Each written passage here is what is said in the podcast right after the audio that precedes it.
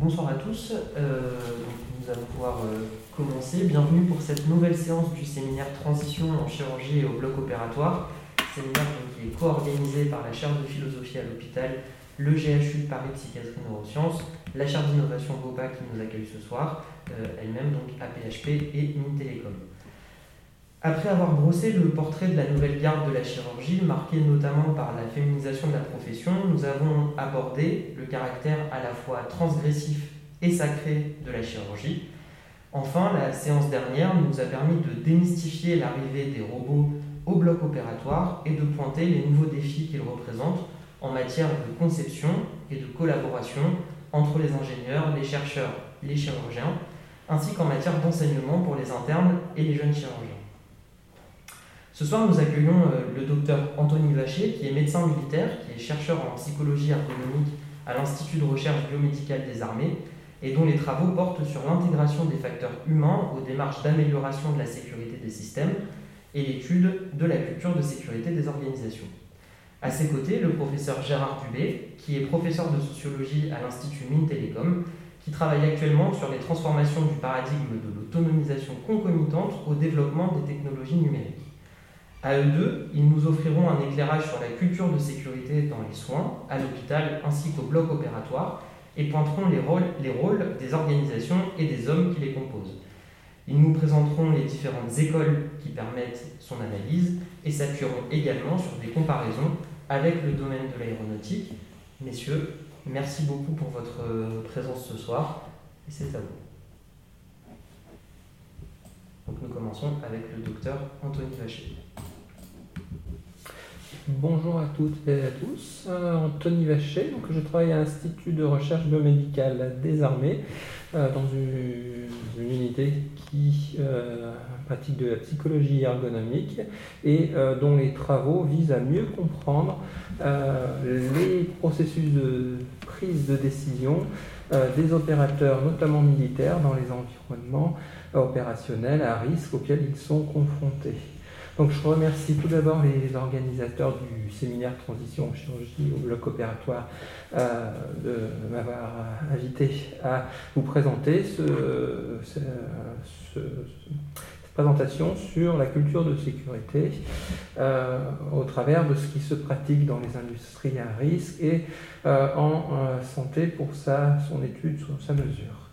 Alors tout d'abord, je vais commencer par une définition une définition opérationnelle de ce qu'est la culture de sécurité qui est assez récente et qui nous est fournie par l'Institut pour une culture de sécurité industrielle et qui définit la culture de sécurité comme un ensemble de manières de faire, c'est-à-dire de comportements, de pratiques et de manières de penser donc des perceptions, des représentations, des croyances, des valeurs, qui sont largement partagées euh, par les acteurs d'une organisation à propos de la maîtrise des risques les plus importants qui sont liés à ces activités. Donc par risques les plus importants, on entend euh, ceux qui causent des euh, dommages importants, les catastrophes, les accidents, des dommages graves. Alors pour explorer la culture de sécurité, euh, on s'appuie sur euh, trois volets. Euh, le premier, ce sont les aspects psychologiques. Donc on va étudier ce que les opérateurs, ce que les individus ressentent vis-à-vis de la sécurité. Donc on travaille sur des perceptions, des représentations, des croyances, valeurs. Et donc, comme moyen d'étude, on utilise euh, différents types de questionnaires. Euh, donc, euh, le questionnaire est un des moyens, notamment de mesure de climat de sécurité. Donc, j'en reparlerai plus tard, qui est quasiment le plus le moyen le plus utilisé pour aborder la culture de sécurité et évaluer la culture de sécurité en santé. On s'appuie également sur des entretiens, différents types euh, d'entretiens individuels ou collectifs avec des focus euh, groupes. Deuxième aspect euh, de la culture de sécurité, c'est ce que les gens font. Donc, c'est des aspects comportementaux, les pratiques habituelles et encouragées au sein de l'organisation. Et donc, pour cela, on réalise des observations directes, des audits des pratiques et les données des retours d'expérience. Et enfin, la culture de sécurité, c'est aussi ce que l'organisation a, donc des aspects organisationnels, ce que l'organisation a mis en place, donc c'est son système de gestion de la sécurité avec sa politique, ses procédures, ses structures de gestion.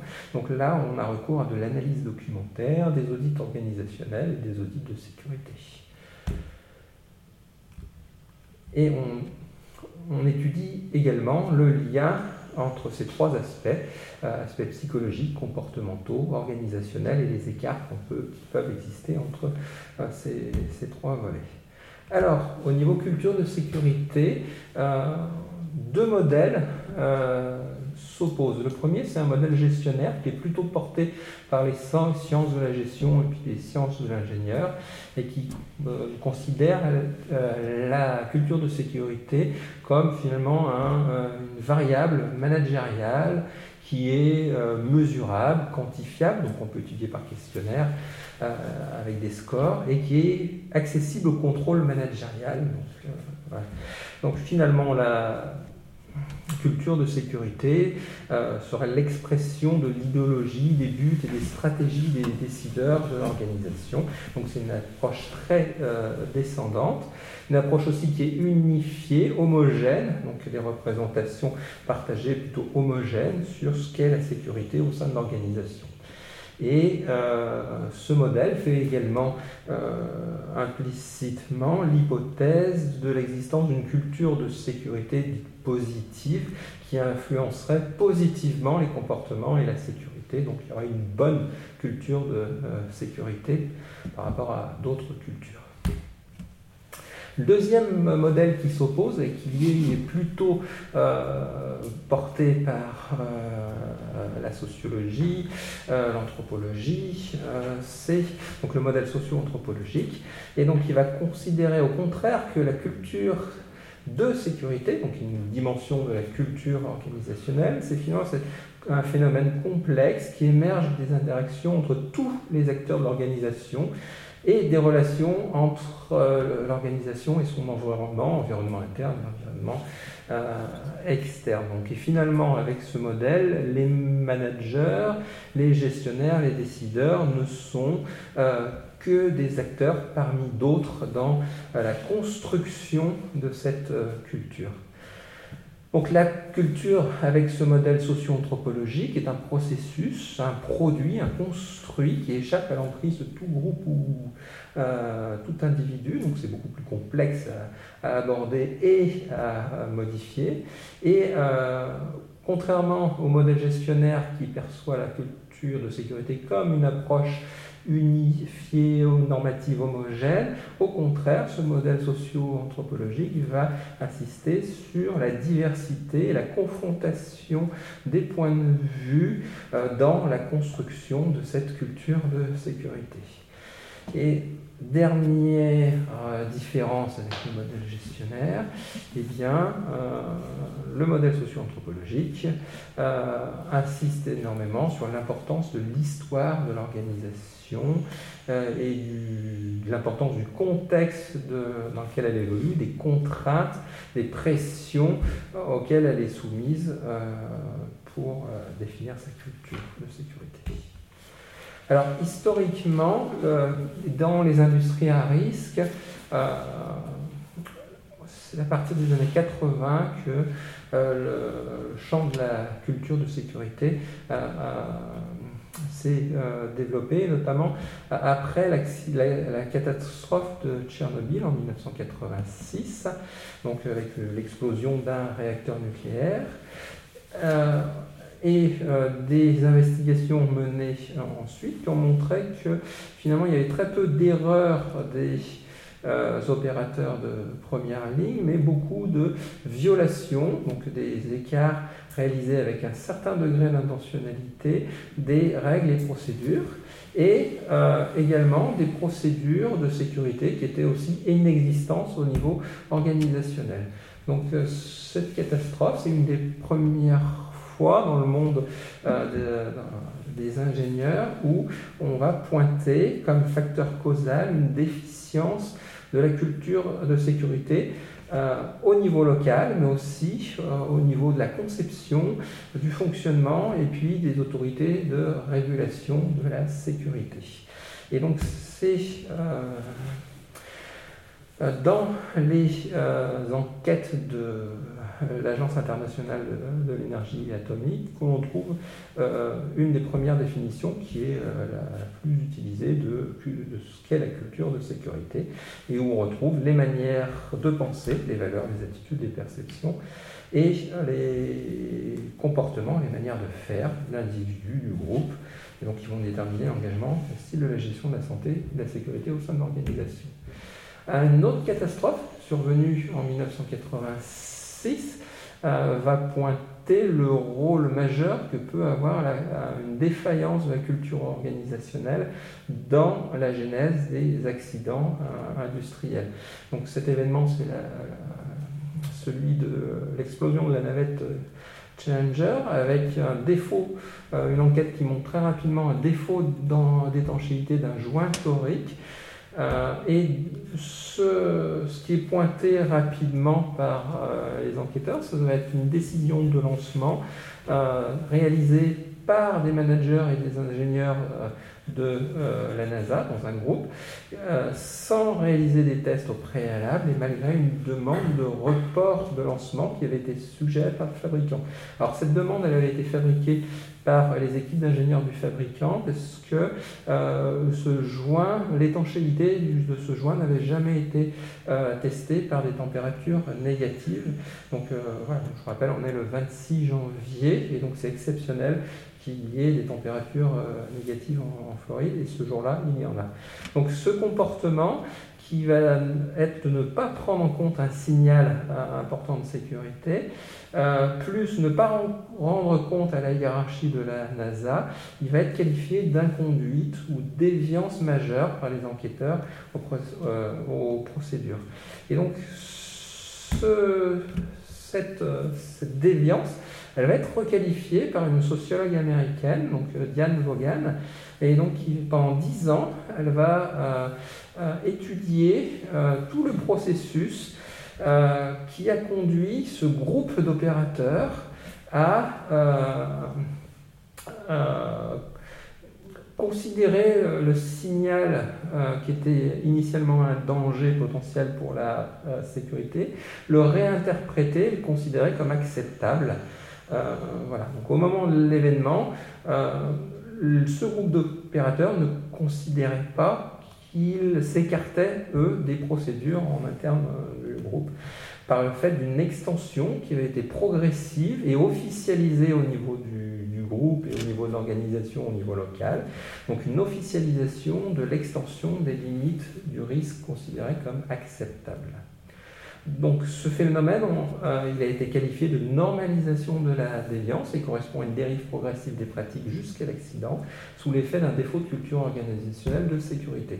Et donc il s'explique par l'existence, donc Yann Vaughan euh, l'explique par trois facteurs euh, concomitants. Le premier, c'est va être l'altération de la culture originelle de l'organisation. Donc la NASA, entre les succès du programme Apollo initial et Challenger, avait profondément modifié sa culture, qui était une culture initiale scientifique et d'ingénieur, donc avec la culture du doute, euh, et du, test, de l'expérimentation, par une culture qui était de la responsabilité administrative et politique, avec des arbitrages euh, de plus en plus en défaveur de la sécurité, avec une argumentation toujours plus importante à apporter euh, par ceux qui rapportaient un problème de sécurité. Deuxième facteur qui fait migrer euh, les euh, pratiques, c'est euh, que les informations à disposition des opérateurs leur interprétation va être dépendante du contexte. Et dans les systèmes risque, les non-conformités sont fréquentes, et quand il y en a beaucoup, euh, quand on fait beaucoup euh, d'écarts, quand on est dans l'organisation, quand ils sont de plus en plus euh, acceptés, eh bien, on va plus savoir lesquels sont vraiment dangereux pour la sécurité des autres. Et donc, en plus, en l'absence de feedback négatif, eh bien, on va continuer de modifier les d'augmenter l'enveloppe de fonctionnement de l'organisation. Et troisième facteur, ça va être la structure de l'organisation elle-même qui va être, faire obstacle à la circulation de l'information avec une spécialisation et une division du travail, une hiérarchie, une dispersion géographique, et donc qui va rendre les écarts des uns invisibles pour les autres et surtout qui va euh, permettre de, leurs conséquences ne vont pas être euh, visible pour euh, les opérateurs. Toujours donc cette culture de sécurité, la circulation de l'information est vraiment très importante et selon la, on peut classer, on peut définir trois types de culture de sécurité. Euh, en fonction de cette circulation de l'organisation, de la qualité de la circulation de l'information dans euh, l'organisation. donc le premier type, c'est une culture de sécurité qu'on appelle pathologique, donc, euh, où bah, le messager, voilà, les enjeux dans l'organisation sont surtout des enjeux de pouvoir individuel, une coopération faible dans les équipes et entre services, ou celui qui signale un problème de sécurité ou euh, une préoccupation de, sécurité euh, de tuer. Euh, les responsabilités sont fuites. toute nouvelle idée va être réprimée, bannie, les bonnes pratiques, les pratiques nouvelles vont être bannies et on va couvrir les erreurs, les cacher ou les sanctionner. Deuxième type de, culture organisationnelle, c'est une forme euh, de culture de sécurité bureaucratique où la préoccupation, ça va être le respect des processus, des règles et la définition de responsabilités individuelles et collectives quand arrive un accident. Euh, la coopération, elle est modeste. Euh, les messagers sont tolérés, ils remplissent une fiche de signalement, donc c'est un phénomène assez bureaucratique. Euh, les responsabilités sont compartimentées. Euh, toute nouvelle idée euh, est bonne, mais sa mise en application et sa généralisation est retardée, puisqu'elle vient perturber les routines organisationnelles et les défaillances, les erreurs sont imputées plutôt à des personnes. Voilà, et les nouvelles idées sont avant tout considérées comme des problèmes. Et enfin, dernier euh, stade de culture de sécurité, c'est une culture de sécurité dite générative, où là on se centre euh, spécifiquement sur les missions, les performances, la coopération est élevée, euh, on encourage et on forme les, tous, les, tous, les, opérateurs à signaler des événements ou des soucis de sécurité. donc voilà. Circulation de l'information, donc c'est quelque chose d'essentiel pour une bonne culture de sécurité. Euh, et donc les attributs donc, en, 97, Reason euh, définissait euh, cinq attributs d'une culture de sécurité. le premier attribut, c'est une, euh, d'une culture de sécurité, c'est d'être une culture informée. C'est-à-dire que ceux qui dirigent et qui supervisent le système et ceux qui le mettent en œuvre, qui mettent en œuvre les processus dangereux, eh bien, il faut qu'ils aient une connaissance actualisée du fonctionnement réel du système qu'ils mettent en, en œuvre et pour faire face aux risques euh, euh, auxquels ils sont confrontés. Donc, pour avoir une culture informée, pour disposer de l'information, il faut euh, mettre en place une culture du signalement. C'est un autre attribut de la culture de sécurité. Donc une culture de signalement, c'est un climat organisationnel qui est favorable, qui incite au signalement des erreurs, des écarts, des défaillances, des incidents, des presque accidents pour qu'on ait cette culture du signalement en place, il faut créer un climat de confiance qui va encourager, voire récompenser euh, les retours d'expérience sur la sécurité, mais un, climat où les limites des comportements acceptables en matière de sécurité et ceux jugés non acceptables vont être clairement définis. Donc on appelle cela une culture juste. Pour qu'il y ait une culture juste, il nous faut une culture qui soit une organisation apprenante. Donc c'est euh, une organisation qui est capable de ne pas euh, limiter, quand survient un accident, de ne pas limiter l'explication aux seules erreurs des, aux fautes des euh, opérateurs de première ligne, mais de se remettre en et d'appliquer des réformes en profondeur si nécessaire pour l'organisation du travail.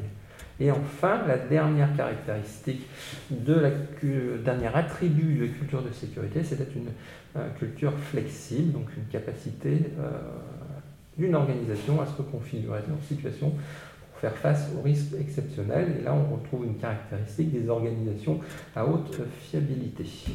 Alors, je vois que le pour sortir cette culture du blâme, en aéronautique euh, et dans les industries à risque, a été mis en place un certain nombre de démarches d'analyse euh, des événements et un certain nombre de cadres, comme celui-là, qui permet euh, de ne plus parler de faute, de qualifier les écarts, mais de parler d'erreurs, d'écarts involontaires aux intentions ou aux règles, ou de violations, des écarts délibérés, réalisés avec un certain degré d'intentionnalité, mais sans intention de nuire, et de ne pas se limiter euh, dans l'explication à ces seuls écarts, défaillances individuelles, mais de euh, retracer dans l'organisation tous les facteurs contributifs à chaque niveau de, de l'organisation.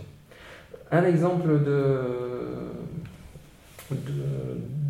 d'incitation euh, qui vise au signalement des événements indésirables et euh, qui euh, permet de, contribuer au développement de la culture de, sécurité, un, document issu du monde aérien.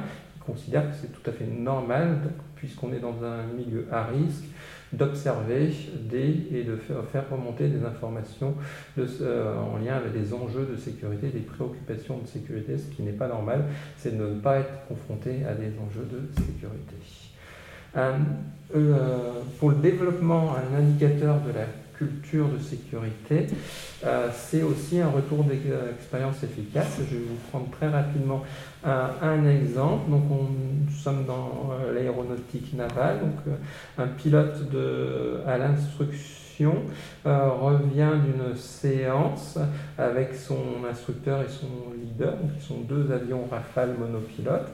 Euh, le retour sur la base se fait en patrouille serrée, donc ils volent très vite, très près, et ça se fait au milieu du nuage, sans visibilité. À un moment, ils sont tellement près que les deux pilotes vont avoir peur, donc ils vont mettre de la distance, et euh, le pilote à l'instruction va se retrouver seul. Il va regarder dans son, euh, son visuel tête haute, au milieu des nuages. Il va, c'est donc l'image que vous avez, et il va se rendre compte qu'il va vers le sol, mais il n'arrive pas à interpréter euh, ce qui se passe. Donc il va se retrouver euh, désorienté. Il va faire ce qu'il a appris, donc c'est-à-dire vouloir euh, activer une fonction de sauvegarde qui avait été implémentée après un premier accident, et il va se rendre compte qu'elle ne fonctionne pas. elle ne fonctionne pas parce que le constructeur ne l'avait pas implémentée lorsque le train est sorti. Euh, la sortie de piquet va être manuelle et le minimum de hauteur de l'avion va être très proche du sol. Donc c'est un événement qui n'a aucune conséquence euh, physique humaine, qui n'a aucune conséquence matérielle, qui aurait pu être caché euh, par le pilote, par son unité, par l'état-major concerné, mais qui va être déclaré au bureau enquête accident euh, pour la sécurité de l'aéronautique d'État. Et l'enquête qui est réalisée, elle va conduire à une recommandation euh, de sécurité qui va être acceptée par le, le constructeur. Euh, voilà, c'est toute l'importance de cette confiance dans le, fait de déclarer un événement et de ne pas être le problème pour un, opérateur. Alors très rapidement, euh, pour côté euh, santé, l'intérêt pour la culture de sécurité, il est un peu plus récent, avec les années 2000, euh, avec une prise en compte de la sécurité des soins avec des journaux au titre provocateur. voilà. et plus en détail, on retrouve cette incitation à développer la culture de sécurité dans euh, les organisations de santé. On le retrouve avec le rapport de l'Académie de médecine euh, aux États-Unis, euh, donc, qui considère que cette insécurité des soins, ces problèmes de sécurité des soins, ils sont surtout ne sont pas le résultat de la défaillance d'opérateurs de première ligne, des soignants, de négligence, mais surtout c'est le résultat de défaillances latentes dans tout le système de santé. Et il préconise de reconcevoir le, système de santé dans son ensemble, et notamment en transposant les méthodes des industries à risque qui visent à développer une culture de sécurité et euh, voilà, donc installer un programme d'amélioration de la sécurité, développer les méthodes d'analyse des risques, hein, passer par la standardisation, la conception de procédures, de checklists de briefing, formation et entraînement en simulateur, hein, jamais la première fois sur le patient, la formation au travail en équipe, ce qui ne se pratiquait pas encore, et puis utiliser des outils pour fiabiliser les communications. Alors les dimensions euh, pour euh, une culture de sécurité, elles sont multiples, hein, c'est quelque chose de multidimensionnel. Euh, dans une revue systématique assez récente, le Shuruka, on trouve 12 euh, euh, dimensions. 12 dimensions. En France, donc, il existe une version d'un questionnaire de climat de sécurité. Donc le climat de sécurité, ce sont les aspects psychologiques de la culture de sécurité et c'est l'ensemble des perceptions qui sont partagées par les membres d'une organisation sur leur environnement de travail. Euh, et donc ces dix dimensions, on trouve le rôle capital euh, à la base du soutien du management pour la sécurité des soins, qui va déterminer les attentes et les actions des supérieurs hiérarchiques, l'adéquation des ressources humaines avec le travail demander, l'efficacité du travail en équipe et globalement la perception euh, de la sécurité euh, par euh, les opérateurs. La réponse non punitive à l'erreur, liberté d'expression, et puis le travail d'équipe entre services, organisation apprenante et amélioration continue. Donc ce questionnaire, il a été validé par l'équipe du CK en France. il a bénéficié d'une validation initiale et il est utilisé dans tous les établissements de santé où, la haute autorité de santé euh, recommande euh, l'évaluation régulière de, euh, de cette, cette, culture de, sécurité et d'identifier au sein de chaque établissement les dimensions qui sont développées et celles qui ne le sont pas. là, je vous présente les résultats d'une étude qui a été menée en 2015 par la FORAP, donc c'est la fédération qui, euh, qui regroupe l'ensemble des structures régionales d'appui euh, méthodologique à la gestion de la qualité et de la sécurité des soins dans les établissements de santé. Donc, elle avait participé à cette étude 166 établissements de santé, dont 11 418 répondants, avec un taux de réponse de 25%. Et donc, vous voyez que globalement, chaque euh, dimension de la culture de sécurité on possède un score et que globalement, ce score est, est plutôt, euh, plutôt bas pour certaines dimensions, euh, notamment quand on prend le soutien du management à la sécurité des soins, les ressources euh, humaines, hein, avec un score seulement de 34%, la réponse non punitive à l'erreur, 34%, ça veut dire qu'il y a plus des deux tiers des professionnels qui, qui répondent, qui sont considèrent qu'ils ne sont pas protégés quand euh, ils signalent une, erreur, et la liberté d'expression. Et alors vous voyez également euh, la dimension numéro 5, travail d'équipe dans le service. C'est euh, finalement une dimension qui fait l'objet de beaucoup, beaucoup d'efforts sur améliorer la qualité du, travail en équipe, mais on s'aperçoit aussi sur, que c'est la dimension qui est la plus euh, euh, voilà, reste cette cohésion au sein des équipes. Euh, Alors, en termes de, en termes de lien avec les résultats pour le patient, culture de sécurité et résultats pour le patient, donc il y en a là aussi plusieurs revues systématiques avec aucune étude de, niveau de prof de grade 1 disponible, mais de nombreuses études qui, font un lien entre une culture de sécurité euh, développée, positive, et euh, des euh, résultats pour le patient, résultats génériques, taux de mortalité, réadmission, mais aussi sur des pathologies spécifiques comme les ulcères de stress en réanimation, les chutes, les infections associées aux soins qui diminuent quand la culture de sécurité au niveau de l'unité de soins ou de, de l'établissement de santé s'améliore. Enfin, je termine juste par euh, cela, afin d'améliorer le soutien du management à la cette dimension, un soutien du management à la sécurité du patient. Il y a de multiples initiatives. Parmi celles-ci, on a les rencontres de sécurité. Euh, les rencontres de sécurité, ça a été mis en place donc, euh, depuis 2019 en France. C'est des visites de, de, sécurité. Et donc, la rencontre, ce sont des temps d'échange d'une heure environ entre deux équipes. D'abord une équipe qui représente la direction, direction générale et euh, médicale, euh, côté gouvernance, et puis euh, l'équipe du secteur d'activité qui est visitée. Donc ce sont des, il y a une méthodologie qui est associée et pour que les soignants puissent faire part de leurs attentes vis-à-vis -vis du management et vice-versa. Euh, voilà, ce sont des rencontres qui se déroulent sur le lieu de travail. Et je vais terminer euh, par cela. Merci beaucoup de votre attention. Merci beaucoup. Euh, très intéressant, ça pose vraiment le cadre de l'intervention et, et, ça va permettre du coup au professeur Dubé de, de prendre la suite. Bonsoir, merci pour cette invitation. Bon, alors moi, on m'a demandé, dans, le cadre de BOPA d'ailleurs, d'intervenir pour euh, faire une sorte de, première comparaison entre le, modèle de la sécurité euh, tel qu'il s'est développé dans l'aéronautique et la sécurité, la culture de la sécurité euh, au bloc opératoire.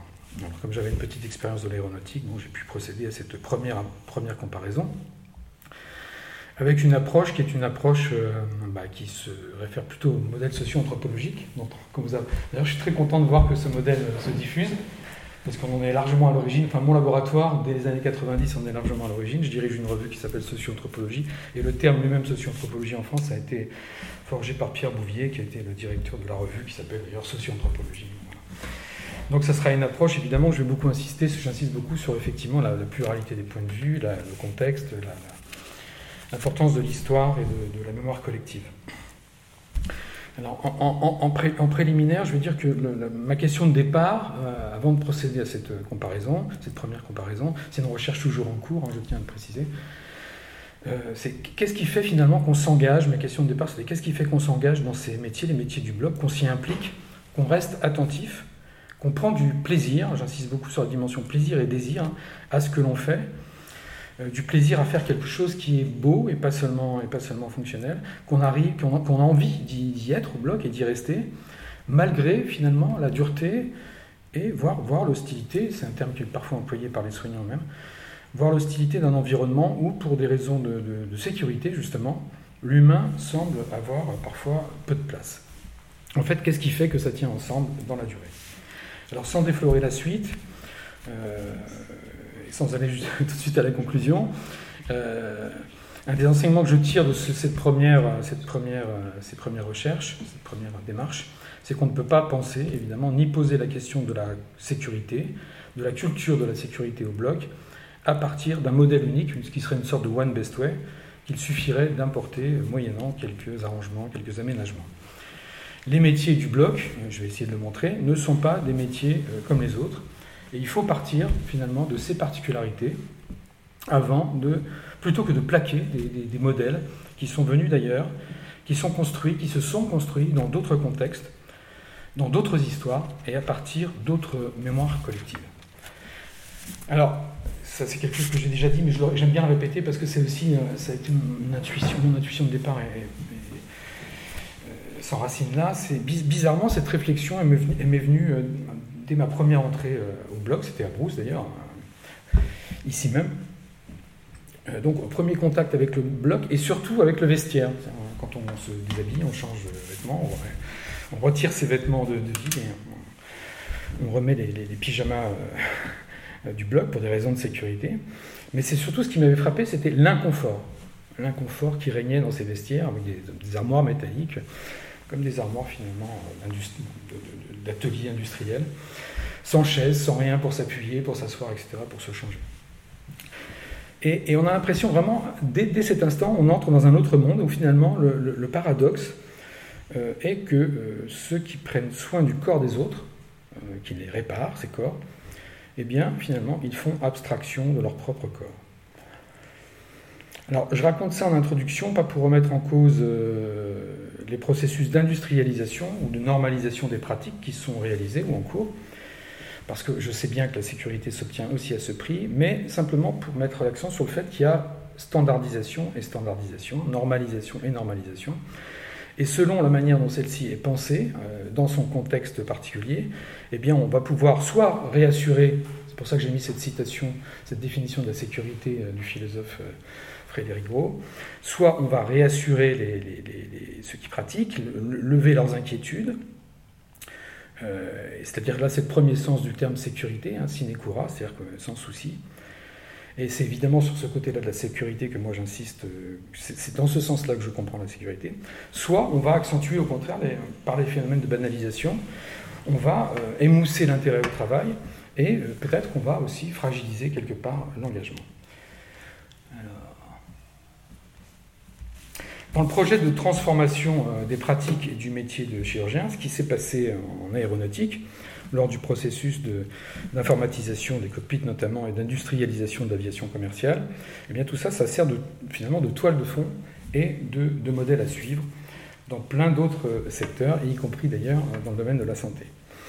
Alors ma principale hypothèse, il y en a d'autres, mais c'est celle que je vais développer un peu ici, ce soir, c'est que si l'idéal de maîtrise qu'incarne encore une fois euh, le modèle de sécurité aéronautique est aujourd'hui le paradigme dominant, qui reste dominant en ingénierie des risques, on ne doit pas forcément et à tout prix l'opposer à la dimension dite artisanale, encore associée à la pratique chirurgicale. Je vais essayer de montrer qu'il n'y a rien de péjoratif dans cette dimension dite artisanale. Après tout, dans l'artisanal, artisanal, artisanat, il y a art aussi. Donc je vais, euh, ce que je veux dire, c'est qu'il existe plusieurs euh, manières de produire la sécurité et de la vivre, et pas une seule, et qu'il faut se méfier un peu quand même des, euh, modèles et, surtout des transferts de, modèles. Et si la comparaison est souvent pertinente et instructive, elle comporte aussi, comme on va le voir, beaucoup de faux amis. Alors, premier, premier constat, Premier constat, euh, le, modèle de sécurité aéronautique exerce encore et toujours une véritable fascination sur l'ingénierie des risques et sur beaucoup de secteurs d'activité à risque. Avec un chiffre enfin, que j'appelle magique, hein, entre guillemets, qui est une sorte de Graal, c'est le 10-6 accident, moins d'un accident par million de mouvements, que seule l'industrie du nucléaire et le rail peuvent euh, se targuer d'atteindre et d'approcher. La chirurgie plafonnerait autour de 10, moins 4, qui est l'indice des activités qui comportent une dimension justement dite artisanale. Alors ce modèle, euh, qui a fait son succès, qui a fait ses preuves dans l'aéronautique, il a été exporté euh, dans ses grandes lignes quand même euh, dans le domaine de la santé, mais avec des résultats qui sont, alors je, il a été exporté autour des procédures, des checklists, du CRM, du travail en équipe, tout ça, ça vient de l'aéronautique et ça a été diffusé dans le domaine de la santé. Alors, je suis où là Sur le 5 mais, euh, mais finalement, on, s'aperçoit que les résultats sont, euh, sont, euh, sont, plutôt décevants et que souvent ça se traduit par une approche assez, assez formelle et assez en surface finalement de ces, de ces pratiques de sécurité qui viennent de l'aéronautique. Et on, en déduit finalement que la chirurgie serait en retard par rapport au niveau de standardisation et de rationalisation atteint en aéronautique, qui serait l'objectif finalement à atteindre. Pour René Amalberti, que j'apprécie beaucoup, j'ai collaboré à une époque avec lui, par exemple, qui, ça a été un des pionniers hein, du facteur humain en France, en aéronautique et en santé. Euh, comme pour la, plupart, je dirais, des théories euh, dans la mouvance du facteur humain, et ça, quelle que soit la part euh, que ces théories attribuent à l'humain dans la production de la sécurité, eh bien, la part artisanale, dite artisanale du travail, n'est plus adaptée, et on la considère qu'elle n'est plus adaptée aux exigences du monde contemporain, et notamment à la complexité croissante des systèmes sociotechniques qui intègrent toujours plus fortement humain et, technologie. Et je crois, juste précisément, c'est un peu une provocation hein, quand même, mais je crois que précisément c'est ça qui est contestable. Euh, et ce qui est intéressant, c'est plutôt euh, ce qui se passe à l'intersection, à l'articulation euh, du modèle dominant dans le domaine de l'ingénierie des risques et de ces pratiques encore dites artisanales, au sens parfois, c'est assez péjoratif, hein, au sens un peu dépassé, un peu suranné, un peu obsolète. Alors évidemment, les compétences dites artisanales ne sont pas également distribuées ni homogènes, et c'est un gros problème.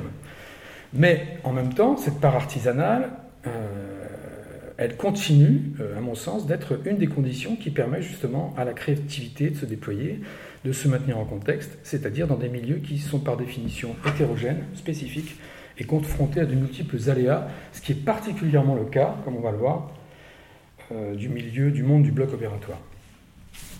Donc il faut un peu se, distancier de, cette, idée que la sécurité, finalement, il n'y aurait qu'une seule façon de la construire, et qu'il y aurait un modèle en quelque sorte un peu idéal qui aurait fait ses preuves et que tout le monde devrait, devrait euh, un peu finalement reproduire et, copier. L'idée, c'est que euh, le retard, le dit retard en tout cas, est peut-être euh, peut-être l'expression justement de différences qu'il s'agit précisément de définir et, de penser pour faire quelque chose d'un peu original. Je suis où là C'est c'est vrai. Et c'est le déphasage hein, qui doit nous intéresser et qu'on doit comprendre comme peut-être un, levier, un levier pour changer les choses et non un, obstacle, un frein ou un verrou à faire sauter. Frein, verrou, vous comprenez que ça vient beaucoup d'ingénierie. Hein. Euh, bruit, on pourrait parler de bruit aussi. Bruit, verrou, frein, c'est tout ce qu'il faut euh, en tout cas dépasser, éliminer, euh, contourner pour que ça marche. Moi je dis plutôt que les obstacles, les freins, les verrous euh, et les bruits, c'est ce qui permet au collectif de faire face aux aléas et ce qui permet au collectif de, de construire leur cohésion.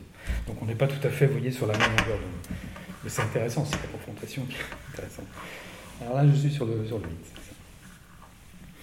Alors, les pilotes, euh, je vais, essayer de montrer un petit peu quelles sont les grandes différences justement entre euh, la culture aéronautique et la culture chirurgicale à grands traits. Je vais brosser ça à grands traits.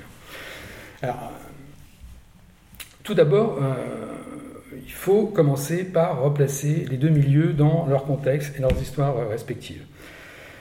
Euh, là, je ne vais pas développer ce point-là, mais le monde de la santé, et a fortiori euh, la, chirurgie, n'est pas un macrosystème technique, ce qu'est euh, l'aviation, en tout cas l'aviation commerciale civile. En aéronautique civile, les règles et les procédures de sécurité ne prennent sens pour les acteurs qui les appliquent, et ils les appliquent parce qu'elles font sens, justement. Eh bien, elles font sens qu'en vertu d'une gouvernance, et là je cite René Malverti, d'une gouvernance externe forte et très peu négociable, je cite encore, dans une logique de cohérence globale. Eh bien, ça, ce que dit René Balberti, là, euh, considère comme une des caractéristiques de la culture de sécurité aéronautique, parmi d'autres, c'est une caractéristique qui, à mon sens, est tout à fait déterminante. En aéronautique, la tendance à automatiser tout ce qui peut l'être est très précoce. Dès 1894, c'est-à-dire avant même le premier vol du plus lourd que l'air, Octave Chanut, par exemple, note qu'en raison de la difficulté pour une machine inanimée de modifier constamment son centre de gravité, ce qui va de soi pour un oiseau, le mieux sera d'imaginer un équilibrage automatique permanent. La disparition euh, du pilote euh, à bord, la disparition du pilote à bord, euh, qui est aujourd'hui réalisée finalement avec le drone, hein, est envisagée dès, dès le début des années 30. Le principe du pilote automatique pour la gestion de la navigation remonte à 1914 et les premiers pilotes automatiques compacts et fiables sont installés en 1930 dans l'aviation militaire avec un premier atterrissage automatique en 1937. Donc on voit qu'il y a une longue histoire derrière. Alors la sécurité s'accompagne ici euh, d'une défiance, et ça c'est un point qui me semble très important, s'accompagne toujours d'une défiance vis-à-vis de l'humain qui est quelque part un peu toujours assimilé à une nature qu'il faudrait par tous les moyens contrôler et pourquoi pas contrôler en la bridant. La machine, l'avion et l'automatisme figurent euh, en aéronautique de fait au centre et au commencement de l'aventure aéronautique. Le premier paradoxe de cet imaginaire est qu'il fait peu à peu apparaître l'humain, c'est-à-dire le pilote, les pilotes, comme la principale source d'imprévus, d'incertitudes et pour finir d'erreurs et donc de risques. Réduire les marges d'autonomie euh, des pilotes, des humains, devient donc dans ce contexte un impératif et aussi la condition du succès qui est très vite intériorisée par les pilotes eux-mêmes. Ainsi, je vais très vite, hein, il faudrait nuancer tout ce que je dis. Ainsi, ce qui prime en, aéronautique, au sens de ce qui est premier, c'est finalement le fait pour les pilotes de s'être perçus très tôt comme des auxiliaires de la machine et d'avoir pensé cette relégation, entre guillemets, comme une évolution normale et presque naturelle vers plus de sécurité. Mais euh, cette vision, euh, qui est au fond un peu tragique quand même du devenir humain, je, pense qu'elle n'est pas compatible justement avec l'histoire et l'imaginaire du monde chirurgical. Je vais essayer de montrer rapidement pourquoi. Alors dans le monde chirurgical, on trouve une conception de la sécurité qui est fortement située et fortement incarnée parce qu'elle doit avant tout composer en permanence avec le vivant. Euh, chaque structure euh, hospitalière euh, est dotée d'une forte identité qui est solidement arrimée à une histoire propre, qui est souvent très personnalisée, incarnée dans des chefferies, dans des figures tutélaires, et généralement aussi les pionniers d'un domaine, d'une technique, comme par exemple Henri Bismuth, ici pour le centre, le CHB, qui est, désigné par des, soignants ici comme bah, c'est vrai que c'est surtout des anesthésistes peut-être, mais qui est, appelé aussi Centre Henri Bismuth pour euh, Centre hépatobilaire. voilà. En tout cas, on voit bien que derrière, il y a des figures tutélaires, c'est très incarné. Alors, euh, si la mise en place euh, de pôles fonctionnels actuellement, c'est-à-dire de blocs communs, semble devoir mettre un terme à ces services un peu qu'on a qualifiés de forteresses et au modèle autoritaire qui va avec, euh, il n'en va pas de même pour ce qui semble être pour moi la, matrice de la, culture hospitalière. Donc la matrice, c'est quand même que le chirurgien est en interaction avec un être vivant avant d'être avec des machines, même si son geste est lui-même, il a toujours été d'une certaine manière instrumenté, et il est de plus en plus instrumenté et médiatisé par la technique. Euh, voilà. Mais à la différence majeure de l'aéronautique, la chirurgie euh, euh, dans le monde chirurgical, il n'y a pas d'intégration ni d'interaction homme-machine qui, ces dimensions-là ne prévalent pas. cette intégration-là n'est pas réalisée. Donc ici, ça va toujours être finalement ce, dont on s'aperçoit, c'est que c'est le particulier, le local, le multiple, qui semble un petit peu toujours devoir prendre le pas sur une définition de la sécurité qui passerait par l'intégration systémique justement. Et ce que je voudrais faire valoir, c'est que justement ce point-là n'est pas forcément un point faible ou un défaut, mais quelque chose sur lequel on peut peut-être s'appuyer pour penser euh, les changements à venir. Alors, les différences euh, les plus manifestes peut-être entre le monde aéronautique et le monde chirurgical, je les ai très vite, euh, je fais trois, petites catégories là, ça sera une conception fortement située de la sécurité qui compose avec le vivant, un collectif euh, que j'ai qualifié d'élastique et composite, et un rapport à la technique qui, lui est, qui est lui aussi pour le coup composite et instrumental, non systémique.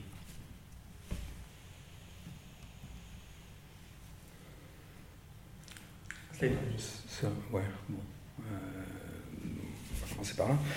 Alors, euh, euh, l'hypothèse, c'est donc que la conception de la sécurité qui prévaut en aéronautique est en déphasage avec l'histoire l'imaginaire propre du monde chirurgical. Et je commence donc par une conception fortement située de la sécurité qui compose avec le vivant.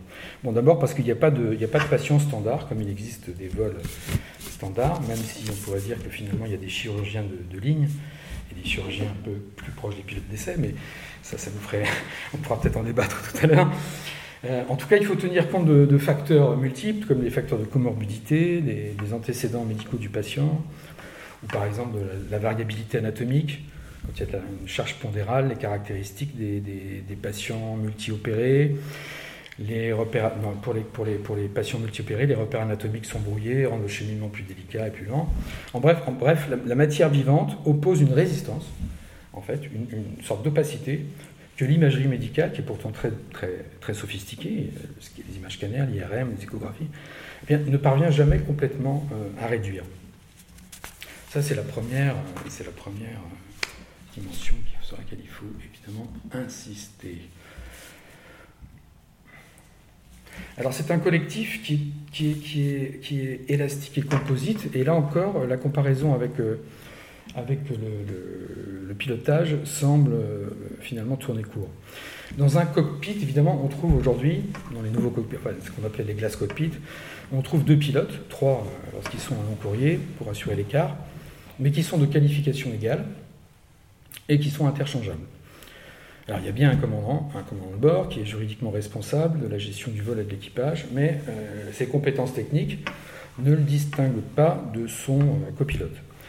Si on élargit le périmètre de l'équipage à la cellule, c'est-à-dire à l'avion, on doit ajouter évidemment les PNC, personnel navigant commercial, euh, mais leurs compétences techniques ne les autorisent pas à intervenir évidemment dans le cockpit. même s'ils font des visites régulières pour des questions de, pas seulement pour apporter les repas, mais pour aussi maintenir les pilotes dans un état de vigilance constant. Alors évidemment, on n'a rien de comparable en salle, euh, en salle d'opération, où le, collectif apparaît d'emblée euh, composite, constitué de personnes de statut et de niveau de qualification très variables.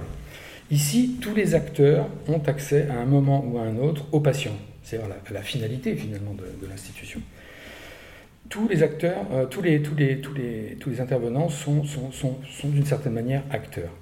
Pendant la phase cruciale euh, de l'installation du patient au bloc, puis pour l'induction, après l'induction pour le penser, le transborder, l'accompagner au moment du réveil. En aéronautique, ça reviendrait finalement, si j'ai réfléchi à ça, je me suis dit, quelle pourrait être la transposition dans, l'aéronautique civile, enfin les commerciales, ça, reviendrait finalement à mettre dans le poste, poste, c'est dans le cockpit, euh, les pilotes, euh, les contrôleurs aériens, euh, les IESSA, c'est-à-dire les ingénieurs des systèmes de sécurité aérienne, les PNC, et évidemment les pilotes, et puis j'en oublie certainement. En salle d'opération, bah, vous avez des IBOD, des infirmiers, infirmières du bloc, vous avez des IA, des infirmiers anesthésistes, vous avez des médecins anesthésistes, vous avez des chirurgiens aux fonctions et aux statuts inégaux, vous avez des internes, des externes en formation, des aides-soignants, qui sont moins présents, euh, je vais y revenir tout à l'heure pour les, pour, les, pour les garçons, enfin ceux qu'on appelle les garçons les brancardiers, qui sont moins présents au moment de l'installation du patient, pour la manutention euh, d'équipements encombrants. Vous avez parfois un manipulateur radio, parfois un, neurologue d'ailleurs, ça dépend des spécialités ensuite. Et tout ce monde-là occupe un même espace. Euh, de surcroît de façon dynamique puisque c'est réparti différemment dans le temps selon les temps opératoires. La salle appartient aux aides-soignants au niveau de, dans le temps 4, T4, aux anesthésistes en T1 et T3, aux chirurgiens en T2.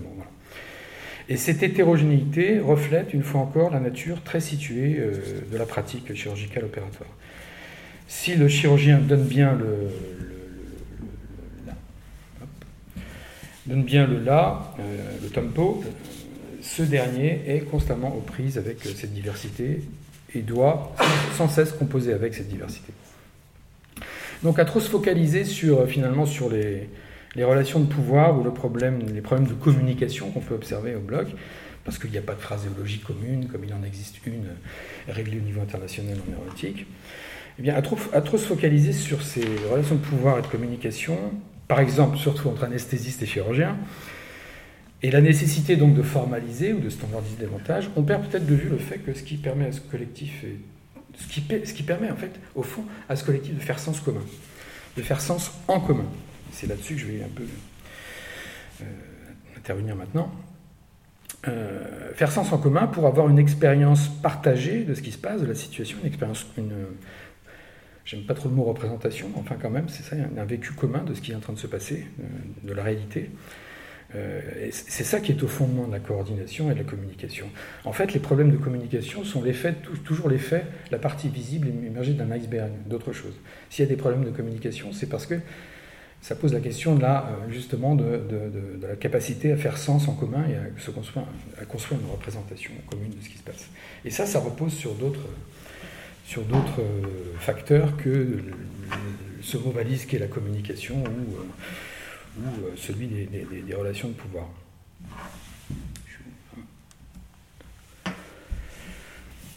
Le collectif du bloc, en fait, c'est une réalité vivante. J'ai mis vibrante parce que c'est, oui, il y a une forme d'effervescence aussi dans ce collectif.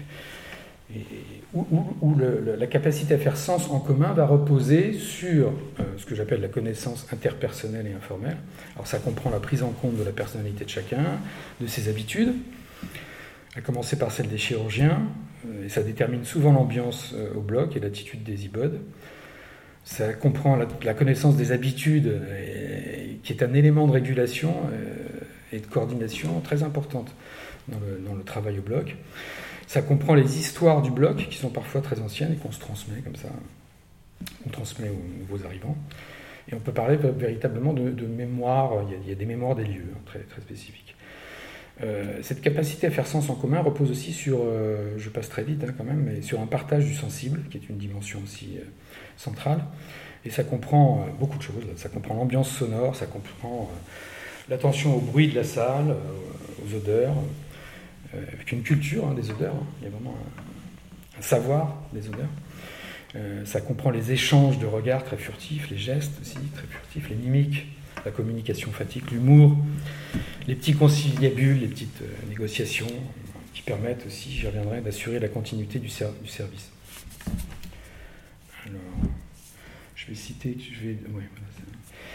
je vais, quelques extraits d'entretien là pour illustrer ce que je viens de dire. Euh, pas d'entretien d'ailleurs, c'est des choses qui ont été saisies au vol dans l'action. Euh, c'est un IAD qui parle. On cherche toujours les infos pour optimiser au maximum. Même si je suis en train de noter quelque chose, j'ai les oreilles sur le bruit des aspirateurs, surtout si je sais qu'ils sont sur le segment 1 de la veine cave. Bon, ça, c'est ici à Broussa. Deuxième, euh, deuxième extrait, euh, tous les sens sont en éveil quand on entend l'aspiration, euh, qui aspire le sang, ça, peut être un, risque de segment hémorragique. Il faut toujours avoir une oreille sur ce qui se dit et ce qui se passe. Euh, j'observe un IAD préparer, j'observais un IAD préparer les poches de transfusion et je lui demandais comment il savait qu'il devait transfuser. Il m'a dit c'est simplement le pchit euh, des aspirateurs. On n'aime pas ce bruit-là en anesthésie.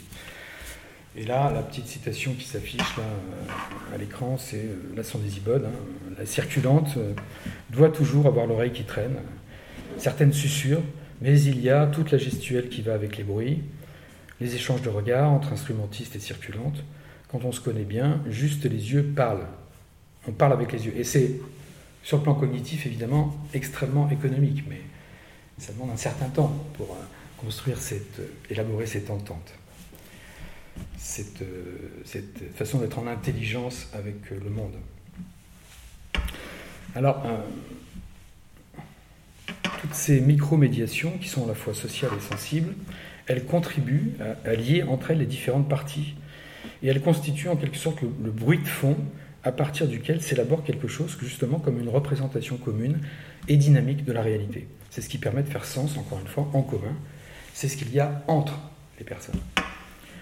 Ces deux dimensions, subjectives, informelles, affectives, émotionnelles, du collectif, sont le moyen par lequel les individus se témoignent mutuellement aussi entre eux qu'ils ne sont pas des choses, dans un milieu par ailleurs très fonctionnel et parfois très dur, comme je l'ai dit tout à l'heure, voire hostile. La qualité du travail va donc en dépendre directement. J'ai encore un peu de temps j'ai encore enfin, le, périmètre de ce collectif est très élastique et ses frontières, finalement, elles sont assez difficiles à, circonscrire, à, établir. Euh, je ne sais toujours pas d'ailleurs. Est-ce qu'on doit inclure euh, où ça s'arrête? Où ça commence? Où ça s'arrête? Euh, Doit-on inclure les radiologues, les anapathes, la réanimation, les brancardiers du bloc, les agents de bio-nettoyage? Il y a toute une part donc invisible du collectif du bloc dans et hors de la salle elle-même, c'est ce que j'appelle les invisibles, qui jouent un rôle euh, évidemment euh, considérable. Et là, j'aime bien citer ce, petit exemple. Hein. C'est pas, pas si anecdotique que ça. C'est une agent de bio-nettoyage bloc, là, qui est d'origine roumaine qui, à la demande d'Unibod, qui a traduit les, propos d'un patient lui-même roumain qui ne parlait pas français et qui venait pour une biopsie. Ben, voilà, ça, ça, une micromédiation qui participe du collectif, de, ce collectif du bloc. Un autre témoignage auquel je me réfère souvent pourrait être la gestion du ce qu'on appelle le tableau opératoire en anesthésie, le TOP en préopératoire cette fois. Et alors, lors de ces séances, euh, on passe en revue tous les dossiers des patients en présence de l'infirmière cadre du bloc anesthésie et d'une cadre hospitalière et d'un médecin aussi anesthésiste. Mais il arrive souvent que le protocole euh, bah, ne réponde pas à toutes les situations qui se présentent, évidemment. Il peut manquer une partie du dossier, le fameux dossier jaune, un objet euh, complexe. il, peut manger, il peut manquer des places en réanimation, en post-opératoire. donc ça impacte évidemment la programmation de l'opération. Dans tous ces cas, ce qu'on observe, c'est que les relations personnelles qui se sont nouées dans la durée avec les secrétaires, notamment, de l'anesthésie, de la consultation, et eh ben ce sont ces, relations personnelles qui peuvent permettre d'un simple, coup de fil, euh, chacun se connaît, on connaît les prénoms chaque, interlocuteur, et eh ben avec un simple coup de fil, on peut trouver des solutions très rapides pour combler les manques, et encore une fois avec une grande économie de moyens. Un appel en réa, en unité, de, soins continus, à la secrétaire de tel ou tel professeur pour euh, trouver la trace d'un patient, bah, voilà, ça permet de retrouver le fil et de résoudre le problème. Là, en, aparté, euh, je dirais que, euh, évidemment, c'est un peu à contre-courant de ce qui, des tendances lourdes actuelles, hein, mais ce qui permet finalement de faire lien et de maintenir la cohésion du, collectif, ce sont finalement aussi les défaillances et les failles de l'organisation. C'est dans les interstices finalement de l'organisation et des systèmes d'information aussi finalement bah, que, se, euh, que, s'élabore, que se construit et que se, les liens, euh, ces liens personnels dont j'ai parlé. Parce que ça donne de la place, euh, ça donne tout, simplement de la place aux personnes, la place de construire elles-mêmes quelque chose, d'élaborer elles-mêmes euh, du sens et, d'inventer et d'innover également. donc il faut peut-être se méfier des systèmes qui sont, mais là c'est pas moi qui ai mis cette thèse, hein, on pourrait se référer à Simondon par exemple, il faut se méfier des systèmes trop, trop complets, trop parfaits, trop finis, trop bien pensés. Hein. Il faut qu'il y ait des trous. Pour qu'il y ait du collectif, pour que du social puisse s'instituer, puisse, puisse euh, émerger, ben, il, faut, des petits ratés, il faut des, il faut des petites failles, des petites brèches C'était juste en aparté, mais c'est pas si. C'est quand même important. Pour un sociologue, évidemment, c'est important. Alors, euh, encore une fois, euh, le rôle des invisibles, ce que j'appelle les invisibles dans ce collectif du bloc, on pourrait parler évidemment des garçons. Il y a eu des études qui ont été faites là-dessus par d'autres sociologues que moi, bien, avant, et puis ça continue en fait. Le rôle des brancardiers, par exemple, c'est un peu les brancardiers qui, sont des aides-soignants. Euh, eh bien, leur rôle, c'est un peu celui de passeur. Hein. Ils allient aussi bien des qualités physiques parfois que, morales vis-à-vis du patient. Hein. Le brancardier, c'est quand même le premier contact du patient avec l'univers un peu quand même euh, inquiétant, hein, trouble, troublant du bloc. Et ce premier contact, il est sûrement euh, beaucoup plus décisif qu'on l'imagine. Je, regrette beaucoup qu'on laisse toutes ces dimensions un petit peu dans l'ombre, euh, qu'on se concentre sur. les chirurgiens vont pas être contents, mais sur, uniquement la pratique chirurgicale en père opératoire. C'est très dommage parce que tout ce qui se passe avant, je pense, prépare ce qui va se passer ensuite au bloc. Et ça, ça en fait partie, même si ça paraît très éloigné. Ben, la, sollicitude dont font preuve ces, agents, ces brancardiers, au réveil du patient, ben, mériterait hein, de faire une nouvelle étude. Il y en a eu, mais il faudrait, renouveler ça. Moi, j'ai vu au petit matin, à l'étage, euh, je suis parti avec les brancardiers chercher les patients. On est saisi d'abord dans les étages par la, demi-pénombre, euh, par, les odeurs, hein, c'est les odeurs de la nuit, il y a le silence, un, silence épais, un peu lourd hein, qui règne dans les couloirs. La solitude aussi des patients dans leur chambre qui attendent, souvent elles sont éveillées, les personnes, parce que voilà, bah, savent ce qu'ils attendent, ou plutôt elles ne savent pas, et ça les préoccupe beaucoup. Et, les premiers mots échangés avec euh, le personnel du bloc, c'est à travers euh, justement euh, le ou les brancardiers. Hein. C'est des petites choses, hein, c'est de la communication fatigue, c'est attention, je vais allumer, est-ce que vous avez bien dormi, vous avez fait de beaux rêves, prenez surtout le temps de passer aux toilettes parce qu'après ça va être difficile. Voilà, tout ça, c'est, ça paraît rien. Hein. C'est des petits détails, mais voilà. la vie sociale, la vie sociale réelle, elle se construit autour de petits détails. Alors, ça peut être aussi, le, bancardier va demander à la personne si elle a des, effets personnels qu'elle veut, qu'elle veut évidemment protéger. Donc, le brancardier va demander à l'infirmière de fermer la porte de la chambre à clé, etc. Tout ça, ça rassure. Ça contribue à rassurer, à apaiser aussi le patient. Et dans l'ascenseur qui descend au bloc, il peut y avoir des conversations qui s'engagent. Un jour, j'ai vu une patiente qui, connaissait bien les lieux. Euh, elle avait été cadre pôle euh, au temps du professeur Bismuth, alors ils se sont mis à discuter un petit peu. Voilà. Tout ça, ça, ça, ça, installe une, forme de détente. Je ne pense pas qu'il y ait besoin forcément de casque de réalité virtuelle pour calmer le patient, pour l'apaiser, pour euh, le désangoisser. Donc dans une organisation aussi segmentée finalement, euh, euh, aussi segmentée, compartimentée et fonctionnelle que l'hôpital, euh, il faudrait aussi insister sur l'importance des protocoles de plaisanterie. Là, je ne veux pas, pas me tarder là-dessus, mais les brancardiers jouent un grand rôle aussi à ce niveau-là. Ils ont, ils ont des petits mots pour tout le monde, des petites anecdotes, des petites plaisanteries échangées le matin, très tôt. Ils connaissent les prénoms de chacune des infirmières, des aides-soignantes. Voilà. bref, je vais, pourrais donner des exemples, mais je vais, m'abstenir. Euh, mon rapport, de toute façon, il est accessible, je pense, sur le site de Bopa, pour ceux qui veulent aller dans les détails. Alors, cet art de composer, oui, je suis pas habitué, hein. tac, tac, je, fais peur. Il, se, il se, je, vais, je terminerai un peu là-dessus, il se traduit aussi par un rapport particulier à la technique qui est lui aussi, que je, qualifierais lui aussi de, composite, d'instrumental et d'incrémental, et pas, pas systémique. Ce qui frappe, c'est vraiment la diversité par rapport à un cockpit hein, d'avion. Je vais montrer des images, je vais finir après sur des, finalement sur des images, ça sera plus parlant, mais ce qui frappe, c'est quand même la, diversité et la faible intégration des équipements entre eux, c'est-à-dire leur dispersion au sein de la salle, en fonction évidemment euh, des besoins opératoires, des types d'intervention, des, spécialités, des sous-spécialités, des sous-sous-spécialités, on peut aller très loin. Alors ça va être euh, tous les, les bipolaires, bistouri, électriques, CUSA, euh, les appareils d'imagerie, l'échographe, l'endoscope, les appareils de radiologie, l'aspirateur, tout ça, est, hum, enfin, beaucoup de ces instruments de ces, sont mobiles. Hein.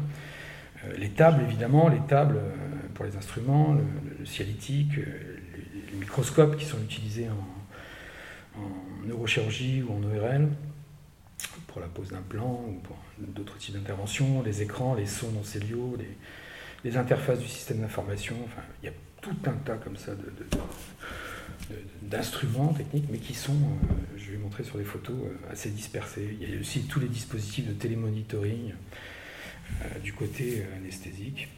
Donc, et on a aussi des outils qui sont personnalisés, ça c'est un point très important, c'est-à-dire que les outils très souvent ils portent un nom, ils portent le nom de leur créateur, de leur inventeur, très souvent un, chirurgien ou une équipe chirurgicale, ou d'un lieu, ou du lieu où ils ont été euh, créés. Et cette histoire-là, elle est souvent transmise aux internes, hein, elle, est, racontée, il y a une vraie mémoire de tout ça. Chaque outil, il a aussi, il a aussi son, son histoire humaine euh, qui est rattachée à lui. Euh, enfin, euh, tous ces outils, euh, et le remplacement est très important, c'est parfois assez personnalisé d'ailleurs, le remplacement de ces outils, sont des repères aussi spatio-temporels très importants pour les, pour les praticiens. Là, je vais juste montrer, on va voir les images. Alors ça, c'est des cockpits d'avion. vous reconnaissez des, cockpits d'avion.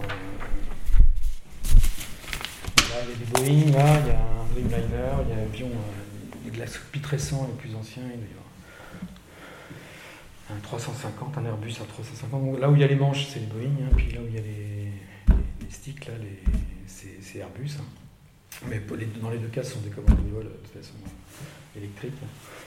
Tout est recalculé de toute façon par des ordinateurs. Mais vous voyez, c'est très épuré, c'est beaucoup d'écrans évidemment maintenant. Euh, c'est assez standardisé, hein, ils se ressemblent beaucoup, en tout cas pour, la, pour les, gammes de cockpit d'Airbus sont, tous très proches, et les gammes, les la gamme de cockpit de, tous les Boeing également. Et puis là, je donne, juste quelques, images, il pourrait y en avoir plein d'autres. Hein. Euh, j'ai commencé à faire pas mal de photographies des blocs. Alors là, la, première, euh, sur la droite, c'est de l'orthopédie, hein. c'est une action de, réparation d'une scoliose. Donc c'est une action sur la colonne, directement sur la colonne vertébrale avec une sorte de grosse tenaille là, enfin c'est pas une tenaille, c'est une grosse pince. C'est un travail qui peut être un travail de, force. Hein. Euh, au milieu, vous avez cette brousse, c'est une célio, euh, donc euh, c'est la chirurgie hépatique, viscérale. pareil, les photos suivantes, c'est ta brousse également, en célio. On voit le côté anesthésie avec tous les, tous les câbles qui servent au télémonitoring, hein, qui sont, qui sont, c'est pas du désordre. Hein, quand on est quand on de l'extérieur, comme ça, on peut dire oh, quelle, quelle bagaille, quel désordre. En fait, ils sont, ils sont noués de façon particulière, rangés de façon particulière. Chacun aussi a sa petite touche personnelle pour le faire. Mais c'est pas du tout, euh, c'est pas du tout chaotique, comme on pourrait le penser. Alors, voilà. Alors là, on a d'autres types d'interventions. En haut à droite, c'est de la neurochirurgie. C'est une intervention sur un lipome, sur, donc directement sur la moelle épinière. Et le neurochirurgien donc, a les yeux fixés sur le microscope, mais travaille à la main donc sur des surfaces très très petites, et en même temps forme une, neurochirurgienne. C'est très impressionnant, il verbalise tout. Donc un outillage particulier, là c'est le, microscope. Parfois il y a un neurologue aussi dans la, dans la salle. Euh, de l'autre côté, au milieu, vous avez, euh, c'est en hein, vous reconnaissez peut-être euh, Necker. Hein, c'est une endoscopie. Euh, en bas aussi à gauche aussi, c'est euh, Necker, endoscopie. Là, vous voyez qu'il n'y a pas de séparation, il n'y a pas de champ, euh, pour la bonne raison la tête du patient, évidemment, doit être libre pour, le, pour, pour, les chirurgiens qui interviennent. Il n'y a pas de séparation de champ entre anesthésiste et chirurgien. Donc c'est une autre aussi, c'est une autre spatialisation, occupation de l'espace par le collectif. Alors qu'en haut, à gauche, vous avez évidemment, à droite, pardon, je confonds ma droite et ma gauche, c'est une catastrophe.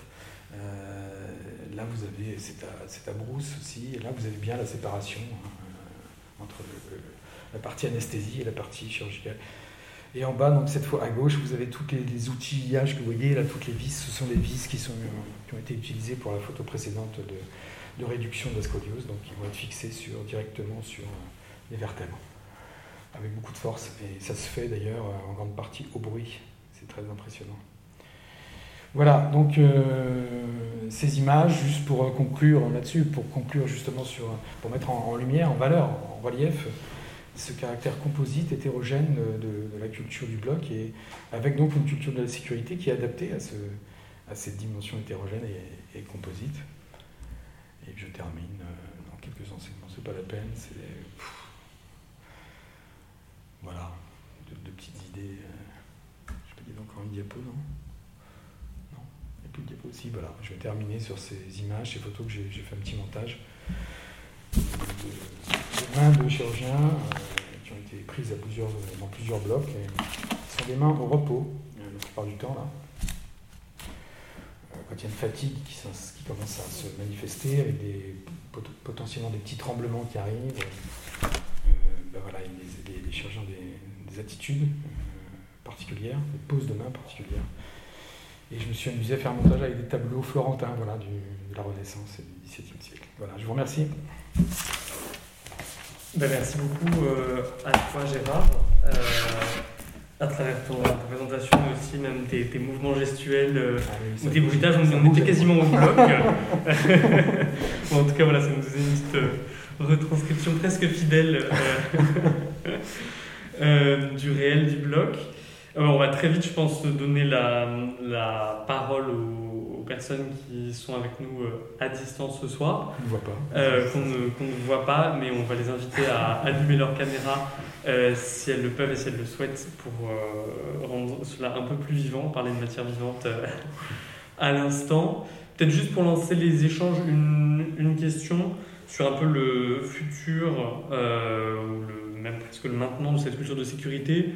On parle beaucoup pour le, pour blog de boîte noire, euh, donc de solutions de prévention euh, des risques chirurgicaux qui ont recours notamment à l'intelligence artificielle. Euh, et je pense que ça rejoint un peu un des points de ta ton avant-dernière slide sur la, standardisation aussi des, pratiques. voilà, je ne sais pas si vous êtes un peu familier avec ce débat et un petit peu le, ce que vous en pensez, si Anthony Vacher, je ne sais pas si on a un peu un historique de quand la boîte noire est arrivée dans l'aviation, finalement quel débat ou quelle controverse ça a suscité. parce que finalement là au bloc on entend parler américanisation des, de, la, de la chirurgie, on entend parler surveillance. Euh, et donc, je, ne me rends pas compte, moi, dans l'aviation, comment ça. C'est chambre de recherche, hein, les surveillances te disent, euh, bon voilà, c'est leur domaine. Quoi. Ben, L'arrivée de la boîte noire, exactement, je ne veux pas dire de bêtises, donc euh, historiquement, je ne pourrais pas donner de date exacte. Ce que je sais, c'est que ça fait un petit bout de temps que je ne suis, pas allé dans les, dans les copies d'avions de ligne, mais très longtemps, et je pense que c'est toujours le cas, les pilotes ont refusé la présence de caméras, de vidéos dans les postes. Hein. Et je pense que c'est toujours le cas. Hmm. Donc il faut bien avoir ça en tête parce qu'ils ont considéré évidemment que c'était il y, a une part euh, dans le travail et puis aussi des, échanges informels euh, qui n'ont pas envie de voir euh, tout simplement des échanges informels qui, jouent un rôle dans le maintien de la vigilance aussi parce que par exemple sur les vols long courriers il y a des temps morts qui sont très très longs évidemment donc il y a beaucoup d'échanges en poste qui n'ont pas forcément de rapport direct avec, la fonction de pilote donc, toutes ces dimensions là ils n'ont pas forcément envie de l'avoir. Euh. Je pense qu'il n'y a toujours pas de caméra. Pour ce qui est de euh, la date d'introduction des boîtes noires euh, en aéronautique dans les aéronefs, je ne peux absolument pas vous répondre. Je peux simplement vous dire que c'est assez ancien. Alors après, il faut distinguer plusieurs types de boîtes noires. Il y a celles qui sont utilisées en cas d'événements graves, d'incidents graves ou d'accidents, et qui sont dépouillées uniquement dans ce cas de figure. Et puis, euh, l'aéronautique civile, notamment, fait appel à des systèmes d'aide déjà euh, pour un grand nombre de compagnies aériennes euh, de dispositifs d'analyse systématique des vols. Donc, c'est-à-dire qu'à chaque fin de vol, donc il y a un support qui est extrait de l'avion pour être analysé à des fins de sécurité aérienne exclusivement euh, par une structure qui est indépendante de la hiérarchie, qui est internalisée ou externe à, la compagnie, pour détecter des écarts, des dérives par rapport à ce qui est euh, voilà, ce qui peut se, se, pratiquer. Donc ça, on trouve ça euh, dans, chez de nombreuses compagnies aériennes. Et c'est géré par des pilotes. Et c'est géré. Alors, euh, en pratique, euh, il y a des pairs qui interviennent dans la boucle.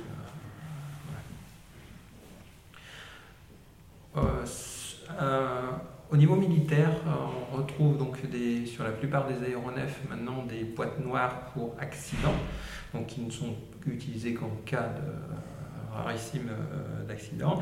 Et puis on a des enregistreurs de maintenance. Donc c'est des données sur la machine euh, qui peuvent être utilisées, euh, et puis des systèmes de restitution de mission qui sont également euh, utilisés à des fins de débriefing, et donc qui, que les pilotes utilisent à des fins de débriefing quasi systématiques, et donc qui, qui sont aussi demandés par les équipages euh, voilà, pour échanger, apprendre, s'améliorer. Euh, La réticence sur euh, les caméras. alors, dans, en aéronautique, sur les hélicoptères récents de, des Airbus hélicoptères, le constructeur donc, a installé des caméras qui filment simplement le, la planche de bord euh, et puis qui permet de voir les mains des pilotes. Euh, voilà, donc, euh, avec 4 images par seconde, donc c'est assez grossier comme, comme résolution, mais ça suffit à, voilà, pour dépouiller les choses. Les côtés santé, alors ma pratique au niveau recherche, euh, euh, sur euh, des situations de prise en charge traumatisée sévère. moi, j'étais surpris pour une recherche débutée en 2018 d'avoir un accueil tout à fait favorable des équipes sur l'introduction de vidéos de prise en charge de patients, prise en charge réelle de patients. Donc j'ai une grande crainte qu'il voilà, y ait quand même une espèce d'évolution des mentalités. Euh, Merci beaucoup. Ben, on va ouvrir euh, oui, oui, tout à fait, aux, questions des, des, participants. On est en petit comité, donc comme d'habitude, n'hésitez pas à ouvrir directement vos euh, micros euh, ou à poser des questions sur le fil de discussion qu'on relaiera. Valérie Dubanet, je vois que vous avez votre micro ouvert. Bonjour. merci pour ces interventions très éclairantes. Je suis donc infirmière anesthésiste depuis 30 ans. Donc, euh, cette évolution des process de sécurité euh, euh, en lien avec l'aéronautique, je les ai arriver. La, standardisation des process, j'ai vécu aussi. et effectivement, j'étais aussi très contente d'entendre parler de collectif de travail et qu'on et que a souvent tendance à faire la focale sur ce qui se passe dans la salle de bloc opératoire, mais il y a aussi tout, ce, qui, tout, ce qui gravite autour. Euh, et en fait, je voudrais faire le lien avec une des précédentes, euh, euh, des précédents séminaires qui était sur la transgression. Et en fait, cette standardisation, effectivement, ces freins que l'on peut avoir à la mise en place de process, ben, ces freins, c'est parce que oui, effectivement, on est dans l'humain et que effectivement, on peut avoir des freins euh, liés euh, aux patients qu'on a euh, devant nous et que parfois, effectivement, on, peut transgresser des process parce que l'instant T nous y oblige et qu'il faut qu'on s'adapte. Donc, je voudrais savoir comment on va, avec l'arrivée effectivement de la robotisation dans, certaines chirurgies, comment on va arriver à s'arranger avec finalement ce, leg de, transgression dont on avait parlé euh, précédemment, et puis euh, ce besoin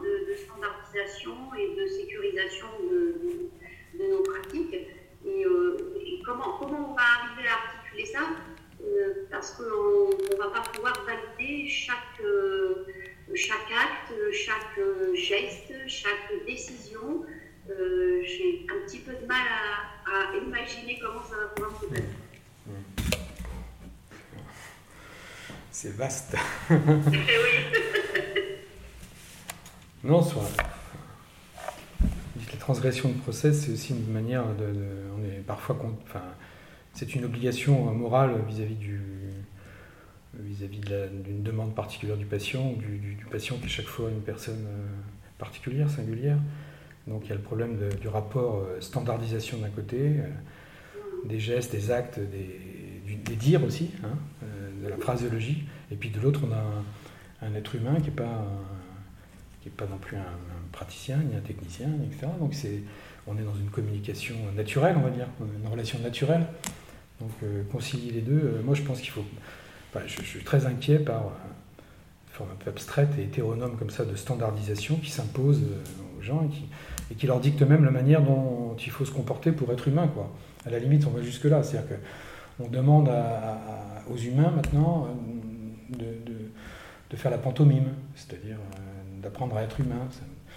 C'est comme dans les, hypermarchés où on apprend aux, vendeurs à dire, euh, à dire bonjour, merci, etc. C'est très appauvrissant, je trouve ça très infantilisant. Et ça vide un petit peu justement la, relation qui peut s'établir entre le soignant et le, patient, ça peut la vider de toute substance. Ça, la, neutralise, ça l'aseptise et, ça. Et oui, ça, là on peut parler de déshumanisation à mon sens. Donc je suis très inquiet par ces processus de. Mais ça renvoie plus au modèle gestionnaire de sécurité dont vous parliez euh, tout à l'heure, où on doit tout justement dans le détail, euh, de façon très analytique, euh, valider effectivement. Alors la, question de la validation de chaque acte, de chaque terme, de chaque. Ça pose aussi la question du temps, c'est extrêmement chronophage. Donc d'un côté, on dit la standardisation ou l'automatisation peut-être va permettre de libérer du temps pour la relation avec le patient. Ce qu'on voit dans les faits, c'est rarement ça. C'est rarement ça. En fait, c'est chronophage. C'est ce qu'on vit actuellement. La standardisation euh, fait, un petit peu de nous euh, de moins en moins des acteurs du soin, mais plutôt des producteurs de soins. Voilà. moi ce que je peux dire, mais c'est un il faudrait là aussi détailler, il faudrait dans chaque, voir chaque situation particulière, comment, c'est vécu par les, par les, par les, par les acteurs. Mais je crois qu'il faut être très prudent. Et puis, il faut être très prudent aux formes de standardisation, comme je disais pour commencer en préliminaire, qui tendent à banaliser les métiers, à banaliser les pratiques. Parce que finalement, après, on se réfugie, c'est, on se réfugie derrière le cahier des charges. Quoi. Bon, on a coché les cases. Quoi. on a fait du contrôle papier. C'est ce qu'on appelle en, en le contrôle papier. Hein. Voilà, on a rempli les cases. Et puis ça s'arrête là. Et on a fait son job, parce que c'est ce qu'on vous demande. Et vous êtes payé pour ça. Ah oui, mais ça, le métier de soignant, justement, c'est pas ça. C'est un métier où on est dans la relation, et dans la relation en plus à la vie, en plus où il est question de, de, de, vie et de mort. Donc euh, on n'est pas du tout dans ce, dans ce contexte-là. Donc il faut vraiment faire attention à ça entre le rapport banalisation et désengagement. Ça peut susciter aussi du désengagement, du désintérêt, de la perte d'intérêt pour ce qu'on fait. Et de la perte de plaisir pour ce qu'on fait. Tout simplement de plaisir.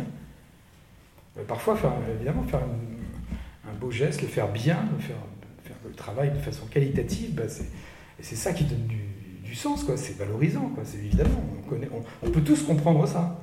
Pas seulement les soignants, c'est vrai dans d'autres. Donc, euh, voilà, tout doux. oui, oui, non, on est d'accord. On est à la croisée des chemins. il va pas falloir euh, rater le, le, carrefour. ouais, c'est ça.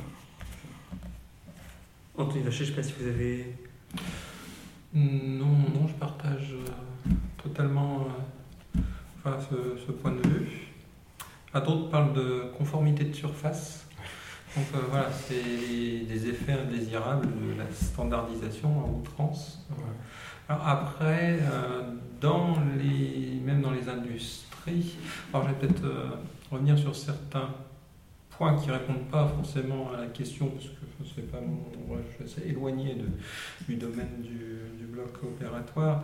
Euh, mais euh, dans ce qui a été évoqué sur euh, l'aéronautique, c'est un secteur de l'aéronautique, le 10-6 ultra standardisé. voilà, donc ce qui est vendu entre guillemets dans l'aéronautique, c'est le 10-6, donc un, accident par million de, de, décollage. Ça s'applique à l'aéronautique civile, à but commercial sur les gros avions. Euh, ça ne s'applique pas à l'aéronautique, euh, d'autres formes d'aéronautique, ce sont euh, l'aéronautique militaire, où là on tourne entre du 10-4, donc un accident pour 1000 mises en œuvre pour certains types, les chasseurs, les hélicoptères, et puis 10-5 pour le transport, et l'aviation générale non plus est très éloignée de, l'ordre de grandeur des, risques.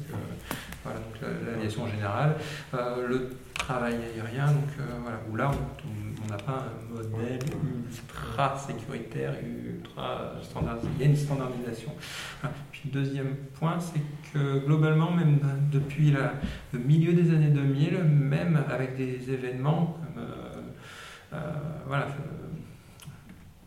comme le, vol Rio-Paris pour, comme accident, on a mis en cause un petit peu ce modèle où euh, toute la sécurité est basée sur la maîtrise des risques prévisibles euh, et qui laisse un peu euh, seuls les opérateurs quand survient un imprévu, quelque chose qui n'avait pas été pensé, standardisé, euh, anticipé par l'organisation, donc dans ce décalage. Et donc on a cette balance entre deux formes de sécurité, l'une qui est plus portée par l'organisation et l'autre par les, euh, la compétence des collectifs, des individus et des collectifs. Donc on, a cette, euh, cet équilibre à, à trouver, parce qu'il y a donc la, standardisation à outrance, certes, euh, c'est pas, ce n'est pas souhaitable, mais euh, dans certaines situations euh, à risque, on a besoin, enfin les opérateurs ont besoin d'un guidage minimum. Voilà, on ne peut pas fonctionner par essai et par erreur. L'implicite, vous en avez parlé, voilà, donc on discute avec les yeux.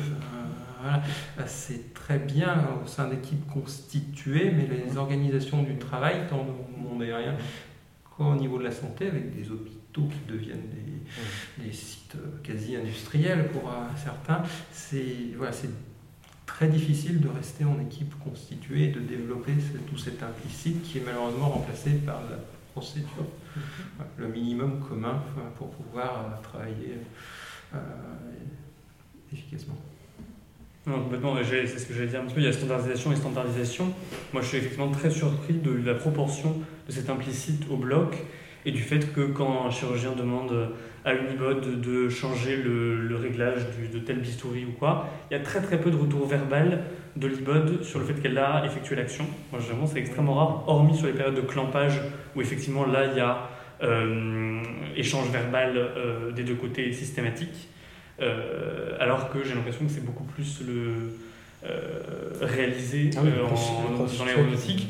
Et même, pour l'anecdote, l'autre jour, j'étais dans un bar, mais dans un bar où il y avait du bruit, le serveur qui était en salle et qui allait transmettre les mm. commandes au barman, mm. Il, y avait il y avait comme ça un verbal des deux côtés sur, pour être sûr que les commandes sont bien prises et que l'échange a été compris en dépit des nuisances sonores autour. Quoi. Mm. Ça, c'est quelque chose qui est extrêmement peu fait, je trouve. C'est pas du tout une critique, hein, mais c'est plus une une surprise, moi, de, ma part. Ce qui m'intéresse dans ce que vous venez de dire, c'est les différences de, justement, entre les différents types d'aviation.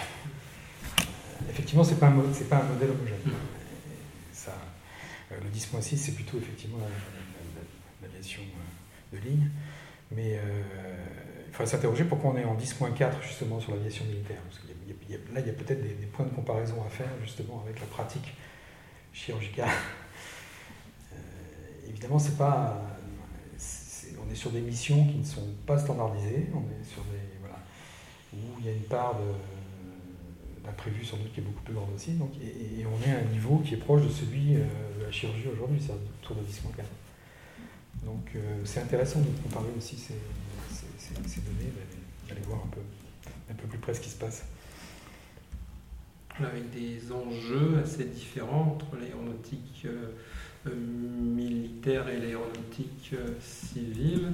Euh, ne pas faire décoller un avion commercial, ça a des conséquences pour les passagers, mais comme vous l'avez souligné, hein, c'est prévu.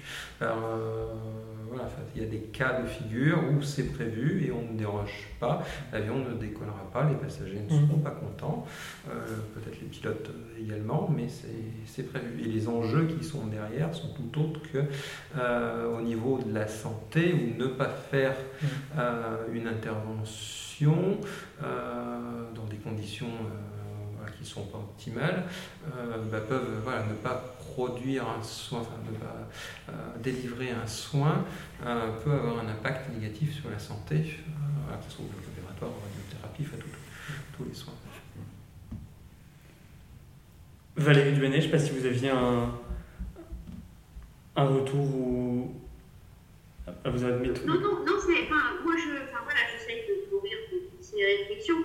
Euh, c'est vrai qu'il euh, est indéniable que, que, les process de sécurité euh, améliorent chaque jour nos, prises en charge.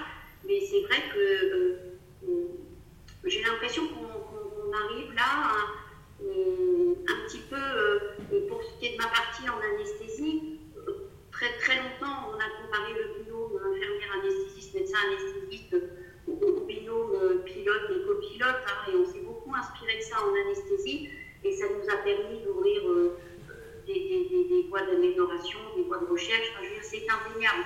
Mais il y a un moment où effectivement, on a dans nos pratiques quotidiennes, euh, surtout quand on connaît, euh, enfin quand on, se connaît bien, moi ça fait 30 ans que, je suis dans, dans, un bloc, et c'est vrai qu'il y a beaucoup de non-dits, il y a aussi le fait qu'on a intégré euh, effectivement euh, les petites manies ou les petites marottes euh, du collègue ou du médecin. Enfin, voilà. Et c'est vrai qu'on n'a pas cette culture comme on, peut l'avoir par exemple au Japon où on check tout, où en fait on dit je fais ça et j'ai fait ça. voilà, il y a toujours un rétro-contrôle. Mais, mais parce que je pense que c'est aussi cette, la dimension humaine, quoi. Enfin, on, soigne un être humain. Et donc, il y a un moment où on ne peut pas être euh, systématiquement dans ces process euh, de sécurité et de contrôle qu'on peut euh, voir dans l'industrie. je ne dis pas qu'ils sont, inutiles, mais, mais, je pense que il y, a une limite à, ces, à, ces, process parce que ben, le facteur humain, l'humain est au cœur de nos pratiques qu'on doit en, en, permanence s'adapter, se réadapter, euh, changer une installation parce que euh, là, donc la standardisation a, dans mon domaine, je pense, certaines limites. Et puis également, pour ce qui est des services de soins, on va dire, plus classiques, c'est vrai que je partage le, point de vue qui est euh, euh, effectivement, euh, ça pourrait effectivement déshumaniser nos pratiques. Et je pense qu'on entend beaucoup parler de conflit de valeurs en ce moment dans le monde du soin. Et je pense qu'effectivement, il y a probablement une, part importante de cette standardisation dans les conflits de valeurs et dans le, sens du travail et dans, pour les soignants. Alors, je pense qu'on est, euh, oui, on est à un carrefour, on est, euh, il va falloir trouver le bon dosage euh, pour qu'il y ait quand même, malgré ces process de sécurité, une autonomie dans le travail et une autonomie dans, dans, la prise en charge du patient, parce que monsieur Y n'est pas monsieur W et que voilà, c'est là qu'il va falloir être très, très fin et très, et très vigilant. Et sur cette question, peut-être Gérard, du binôme euh, IAD-ANEST euh, comparé à celui euh, IBOD euh, chirurgien, j'ai trouvé ta remarque assez intéressante dans, dans, le rapport justement sur un peu la, différence et les évolutions peut-être futures du binôme IBOD chirurgien. Pas si tu... Non, je, me, je, me, posais la question pour, pourquoi il n'y a pas de à ce qui avait été dit précédemment, mais, mais pourquoi il n'y avait pas de phraséologie commune, standardisée, y compris entre les, anesthésistes et les chirurgiens? C'est pas ce qui devrait être qui m'intéresse, c'est pourquoi ça, ça n'est pas, alors que ça se pratique euh, évidemment dans, un cockpit d'avion ou de ligne. Chez les militaires, c'est encore différent. Dans l'aviation légère, euh, n'en parlons pas, euh, c'est complètement autre chose. Mais euh, voilà, si on, si on, pousse la comparaison un peu plus loin, on dit, bah, finalement, ce qu'il faut essayer de penser, c'est pourquoi ça ne s'est pas fait. Alors ça va peut-être se faire, mais c'est pas du tout certain. Parce que ce qu'il faut interroger, ce sont les raisons pour lesquelles il n'y a pas justement cette, euh, cette euh, phraseologie standardisée. Alors, que alors peut-être au Japon, effectivement, j'ai entendu parler de ça aussi. C'est beaucoup plus carré, c'est beaucoup plus... Oui, oui, tout à fait. Tout est checké. il faudra aller voir au Japon. Euh, il faudrait se rapporter au contexte japonais, euh, sans doute, à l'histoire de la chirurgie japonaise, je ne sais pas. Je pense pas que ce soit un modèle euh, forcément exportable non plus. c'est pareil, les Japonais ont un rapport à la robotique qui n'est pas du tout celui que nous, avons nous. donc, je me méfie aussi beaucoup de ces, de ces transferts de, modèles. Non, mais c'est plutôt ça. Voilà. Qu'est-ce qui se fait Qu'est-ce qui se passe Qu'est-ce qui fait qu'il n'y a pas de. Effectivement, j'ai observé. Après, il y a des cultures professionnelles quand même très différentes. une profession d'anesthésiste qui s'est euh, autonomisée, qui s'est affirmée comme profession médicale beaucoup plus récemment. Euh, c'est 1962, si je dis pas de bêtises. Euh, voilà, un rapport aussi à la matière vivante, mais qui est quand même assez différent, j'ai l'impression, pendant le vif de l'opération, qui passe beaucoup plus par l'intermédiation euh, de moniteurs euh, divers et variés côté anesthésiste et par un rapport plus euh, tactile et charnel à la matière côté, côté chirurgie. Cela dit, au moment de l'induction, il y a quand même une relation au patient, au moment du réveil aussi, c'est pas complètement. voilà, si... Mmh. On peut ajouter aussi à ces facteurs le fait que langage opératif, qui est la phraséologie standardisée, est coûteuse euh, du point de vue cognitif. C'est pas le langage naturel qu'on utilise. Et euh, voilà, il fait, enfin, voilà, il fait disparaître tout l'implicite, euh, voire il peut nous paraître, enfin, voilà, rendre les gens idiots. Mais pourquoi ils répètent Je vais expliquer. Voilà, le, langage naturel est très efficient de cette façon. voilà, donc, et c'est un obstacle qu'on retrouve à son usage, y compris en, aéronautique, où on retrouve des défaillances dans les communications, euh, y compris quand, lorsque c'est prescrit. Euh, voilà. C'est pas aussi simple que Cela dit, même, même dans une phraséologie standardisée, si je prends le cas des contrôleurs aériens, bon, il faudrait parler des contrôleurs aériens. J'avais dit que j'en parlerai peut-être dans le prochain rapport.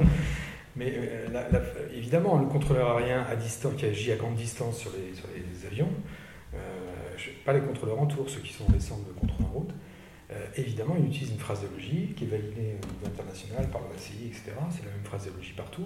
Il ne parle pas n'importe comment, n'importe quand, et il s'adresse, et le pilote lui répond de la même manière. Ok, c'est une phraséologie complètement standardisée, on peut l'observer à tout, à tout, moment.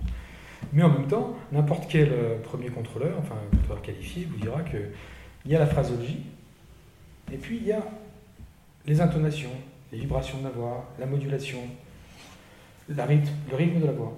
Et un, contrôleur très qualifié, expérimenté, il est capable, à partir de ces, de ces modulations de la voix, on va dire ça comme ça pour résumer, il est capable de, pousser très loin euh, sa connaissance de ce qui se passe dans le cockpit ou de ce qui est en train de se passer, qu'on ne peut pas lui dire parce qu'on n'a pas le temps, parce qu'on est dans une phraséologie standardisée.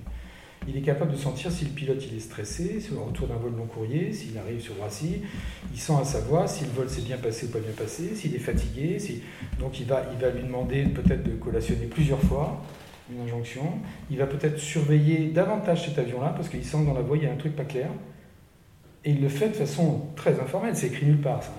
Donc il y a une action de régulation, euh, de qui est une action de sécurité. Hein la régulation, elle est, elle, est elle est, déterminée aussi par ces éléments complètement euh, qui sont sensibles, ça passe par la voix, la voix humaine, et qui sont, euh, qui, qui, qui, sont très très fins. Hein. Et, et, ça permet, ça permet d'affiner, de faire une régulation très très pointue. Il n'y a pas d'accident lié au contrôle aérien depuis les années 70. Hein. Si, y en a eu un, mais entre l'Allemagne et la Suisse, pour X raisons, trop long d'évoquer ça. Mais donc, c'est n'est pas seulement la, c'est pas la phraséologie standardisée contre la, la, la, dimension sensible, sociale, etc. C'est, euh, il faut faire en sorte que ce soit une standardisation qui, qui, qui, qui laisse les conditions, qui permettent encore, aux conditions qui, permettent à ces savoir-faire très informels de se constituer, de continuer à se constituer. Voilà, c'est ça. Mm. C'est les points d'articulation qu'il faut travailler. Et il faut vraiment se méfier de ça, parce que souvent, euh, la standardisation, si elle est chronophages, par exemple, eh ben, elle ne va pas permettre de, par exemple, de, transmettre ce savoir informel. Parce que ça, pour transmettre ce savoir informel, il faut, ça, se fait dans un temps social qui, est inscrit dans une durée particulière, qui est incompressible. Un contrôleur aérien, sa formation est très longue à cause de ça. Elle est très longue, c'est une formation type compagnonnage artisanal, on pourrait dire. Mais elle est très longue parce que justement, il, a, il assimile ce type de connaissances très très fines, très, très implicites, ce savoir tacite, etc. Mmh. Donc il faut veiller à ce que euh, l'automatisation même, euh, ou l'installation ne, ne, supprime pas ou ne détériore pas, ne fragilise pas les conditions qui permettent à ces, ces savoir-faire informels de continuer à exister et de compléter, parce qu'en fait, c'est ça, euh, c'est ce qui permet à chaque fois d'ajuster aux situations réelles, aux aléas, les procédures, les, les standards. Sinon, ça casse. Sinon, la machine casse. C'est ce qui s'est passé un peu. on ne va pas caricaturer. Rio-Paris, c'est compliqué, mais il y, a des choses un peu comme ça. Donc c'est très important de ne pas faire n'importe quoi, de ne pas aller trop vite, parce que comme ces savoir-faire-là, ils ne se voient pas finalement. il faut prendre du temps pour essayer de les mettre en lumière. Euh, si vous entrez dans une salle de contrôle, vous entendez un contrôleur qui parle, euh, bah, qui répète des phraséologies standardisées. Voilà c'est super, hein, ça marche, c'est carré. Hein. Puis après, si vous les interrogez un peu plus, ils vous expliquent ce qui se passe réellement, ce qu'ils comprennent réellement, ce qui permet à grande distance, qui leur permet à grande distance de se représenter ce qui se passe dans un avion qui a des centaines de kilomètres. Et ce qu'il y a dans la tête d'un pilote qui se trouve à des centaines de kilomètres. C'est très impressionnant. Donc voilà, c'est des modèles. Euh, ça, ça pourrait être un modèle plus intéressant mais c'est pareil pour le pilote, hein. il est capable, lui, le pilote, euh, un pilote expérimenté, il est capable, à la voix du contrôleur, de savoir si c'est un premier contrôleur ou si c'est un contrôleur en formation, un jeune contrôleur. Si c'est un jeune, un jeune contrôleur, il va avoir tendance à lui mettre la tête un peu sous l'eau pour obtenir ce qu'il veut. Voilà, il y a des jeux de pouvoir qui s'installent là. Mais, mais c'est ça. Euh, bah, c'est pareil pour un enseignant, pour un prof, pour n'importe qui, on sait bien, la façon de poser la voix, etc., établit une relation particulière avec, son, avec le public, avec, et c'est la même chose là. Donc c'est plutôt comme ça qu'il faut penser, euh, je pense, je crois, la, la, standardisation. J'enfonce peut-être des portes ouvertes, mais je ne reparle pas du, du, de l'exemple du, contrôle aérien qui me semble assez parlant là-dessus. Mais en tout cas, vous avez quand même soulevé un point enfin, très, très intéressant, c'est que effectivement, le, les collectifs ne sont pas les mêmes. Finalement, le contrôleur aérien ne connaît pas ou rarement euh, directement le pilote. Alors que même dans un bloc commun, euh, où du coup les IBOD et les IAD, euh, il y en a beaucoup et qui ne sont pas forcément attribués ou attitrés à un type de chirurgie ou à un groupe de chirurgiens, pour autant ils, ils les ont toujours déjà vus passer dans les couloirs. Il y a les bruits de couloir où on sait que monsieur Intel a un caractère un peu plus compliqué que, que, l'autre, etc. Et du coup, dès lors, je pense que les, euh, effectivement, il y a cette phraseologie standardisée se traduit pas de la même manière. On n'en a pas besoin de la même manière parce que c'est un collectif où on se connaît. Mmh, euh, il y a des éléments de connaissance. Une capacité d'anticipation qui est, qui est assez grande. Sur juste le fil de discussion, euh, on avait Elisabeth Taravant qui disait merci pour votre présentation. Je suis d'accord avec Madame. La standardisation n'est euh, peu probable. Par contre, nous sommes tous dans l'anticipation des actes et des tâches à faire parce qu'on se connaît et on sait ce qui est attendu avec beaucoup de vigilance, ce qui fait que ces process sont compliqués à instaurer au sein du bloc. Et on avait ensuite des questions de euh, Marie-Lou Rieuque et qui pourront un peu euh, finir la, la session euh, sur euh, question assez vaste. Hein, donc vous avez vous avez cinq minutes, mais mais la question est la suivante comment garder le système s'informatise comment garder la, garder l'artisanal dedans pour l'interrogation. on entre dans le métaverse comment garder l'humain là dedans. Mais finalement, est-ce que d'autres choses ailleurs ou à côté ne se créent pas et ne se font pas euh, de façon humaine? Je ne sais pas trop répondre à ça. c'est les métaverses, déjà, on n'y est, pas. Enfin, c'est, oui, voilà, c'est le nouveau truc maintenant. La réalité augmentée, maintenant il y a les métaverses. Je ne sais pas répondre à ça.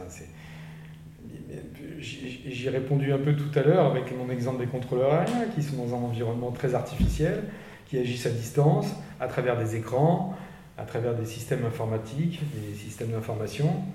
Et puis à l'intérieur de ça, vous avez des collectifs qui sont des collectifs euh, en forte cohésion, des collectifs qui reposent sur tout un tas de savoir-faire informels, artisanaux, comme, quel que soit le nom qu'on leur donne. Donc il y a, oui, je ne crois pas euh, à l'écrasement de la réalité, de la totalité de la réalité par, euh, la, par les technologies numériques ou autres. Non, évidemment elle est tellement générale la question je suis un peu saisi, quoi, parce que euh, il faut voir au cas par cas. Euh, euh, je pense que là où il y a des cultures de métier, là où il y a une histoire commune, il y a une vraie, il y a des institutions, il y a des, vrais parcours professionnels, etc.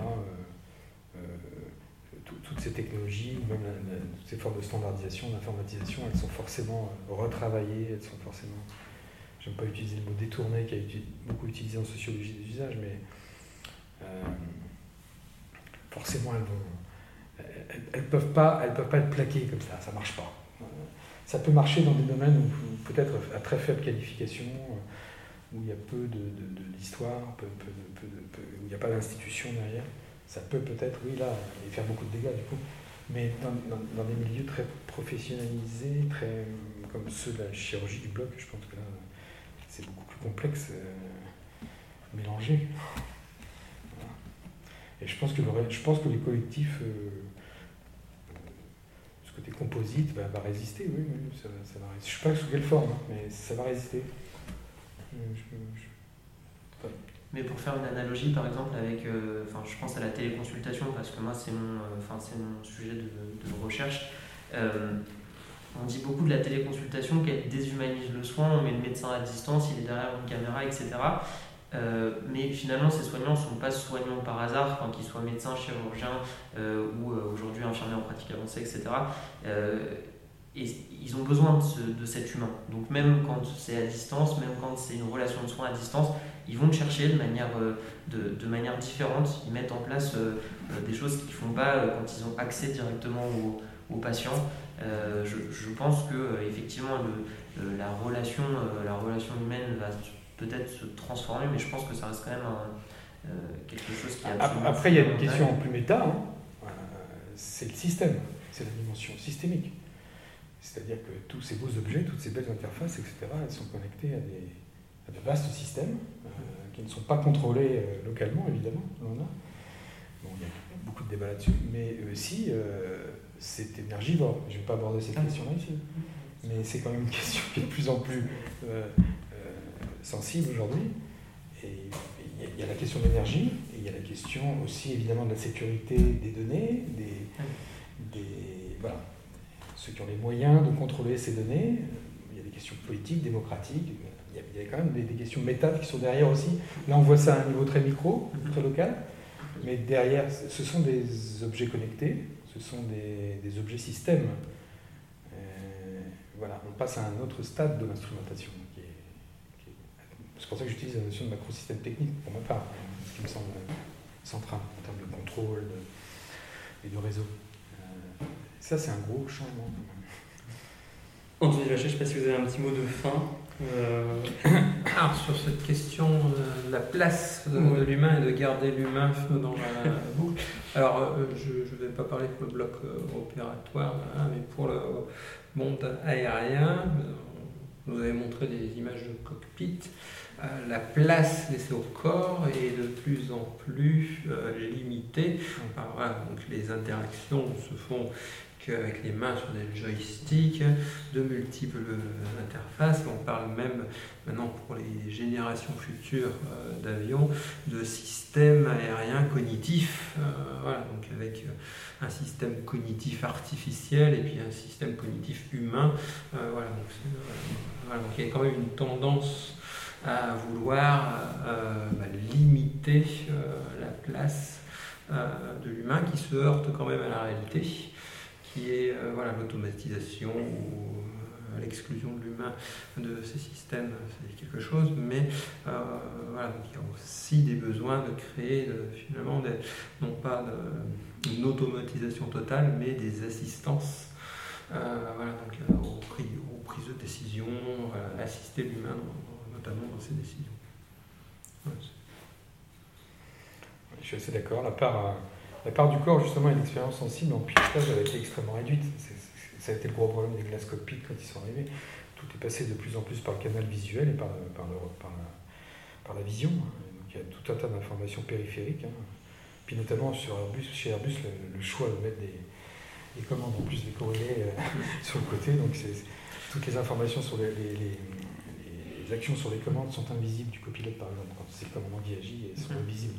Invisibles. c'est pour ça que Boeing avait fait le choix, une philosophie d'automatisation un peu différente, ils ont fait le choix de garder un manche qui est factice en fait, puisque c'est des commandes de vol électrique quand même, hein, c'est, tout est recalculé aussi par des ordinateurs, mais le manche bouge quand même, hein, quand, il y a des actions dessus, on voit le pilote agir dessus, et, le copie, en vision périphérique, il le voit. Donc il mm. perçoit, il a des informations euh, très économes sur le plan cognitif. tout ça a été euh, balayé, hein, a été supprimé, beaucoup d'informations. Le bruit aussi, euh, tout un tas de données comme ça qui ont disparu et qui, y a une perte, il y a une vraie perte en, savoir sensoriel, en savoir sensible. En rétrohaptique.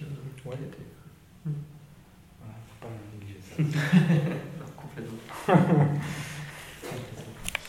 Eh bien écoutez, merci beaucoup, euh, docteur Vacher, professeur Dubé, pour, euh, pour euh, l'intervention de ce soir. merci à tous d'avoir d'avoir été présents. pour la suite du séminaire, donc on se retrouve le 30 mars, donc toujours à 18h, avec comme thématique les nouvelles technologies au bloc opératoire signent-elles la fin du toucher Et nous aurons le plaisir voilà. Ça fait bien la, continuité. Et nous aurons euh, le plaisir d'accueillir le professeur Alain Masquelet, euh, qui est chirurgien orthopédique à, à Vicenne, et euh, le professeur Beignet, qui est professeur de philosophie à la Sorbonne. Merci beaucoup, bonne soirée, et donc au 30 mars.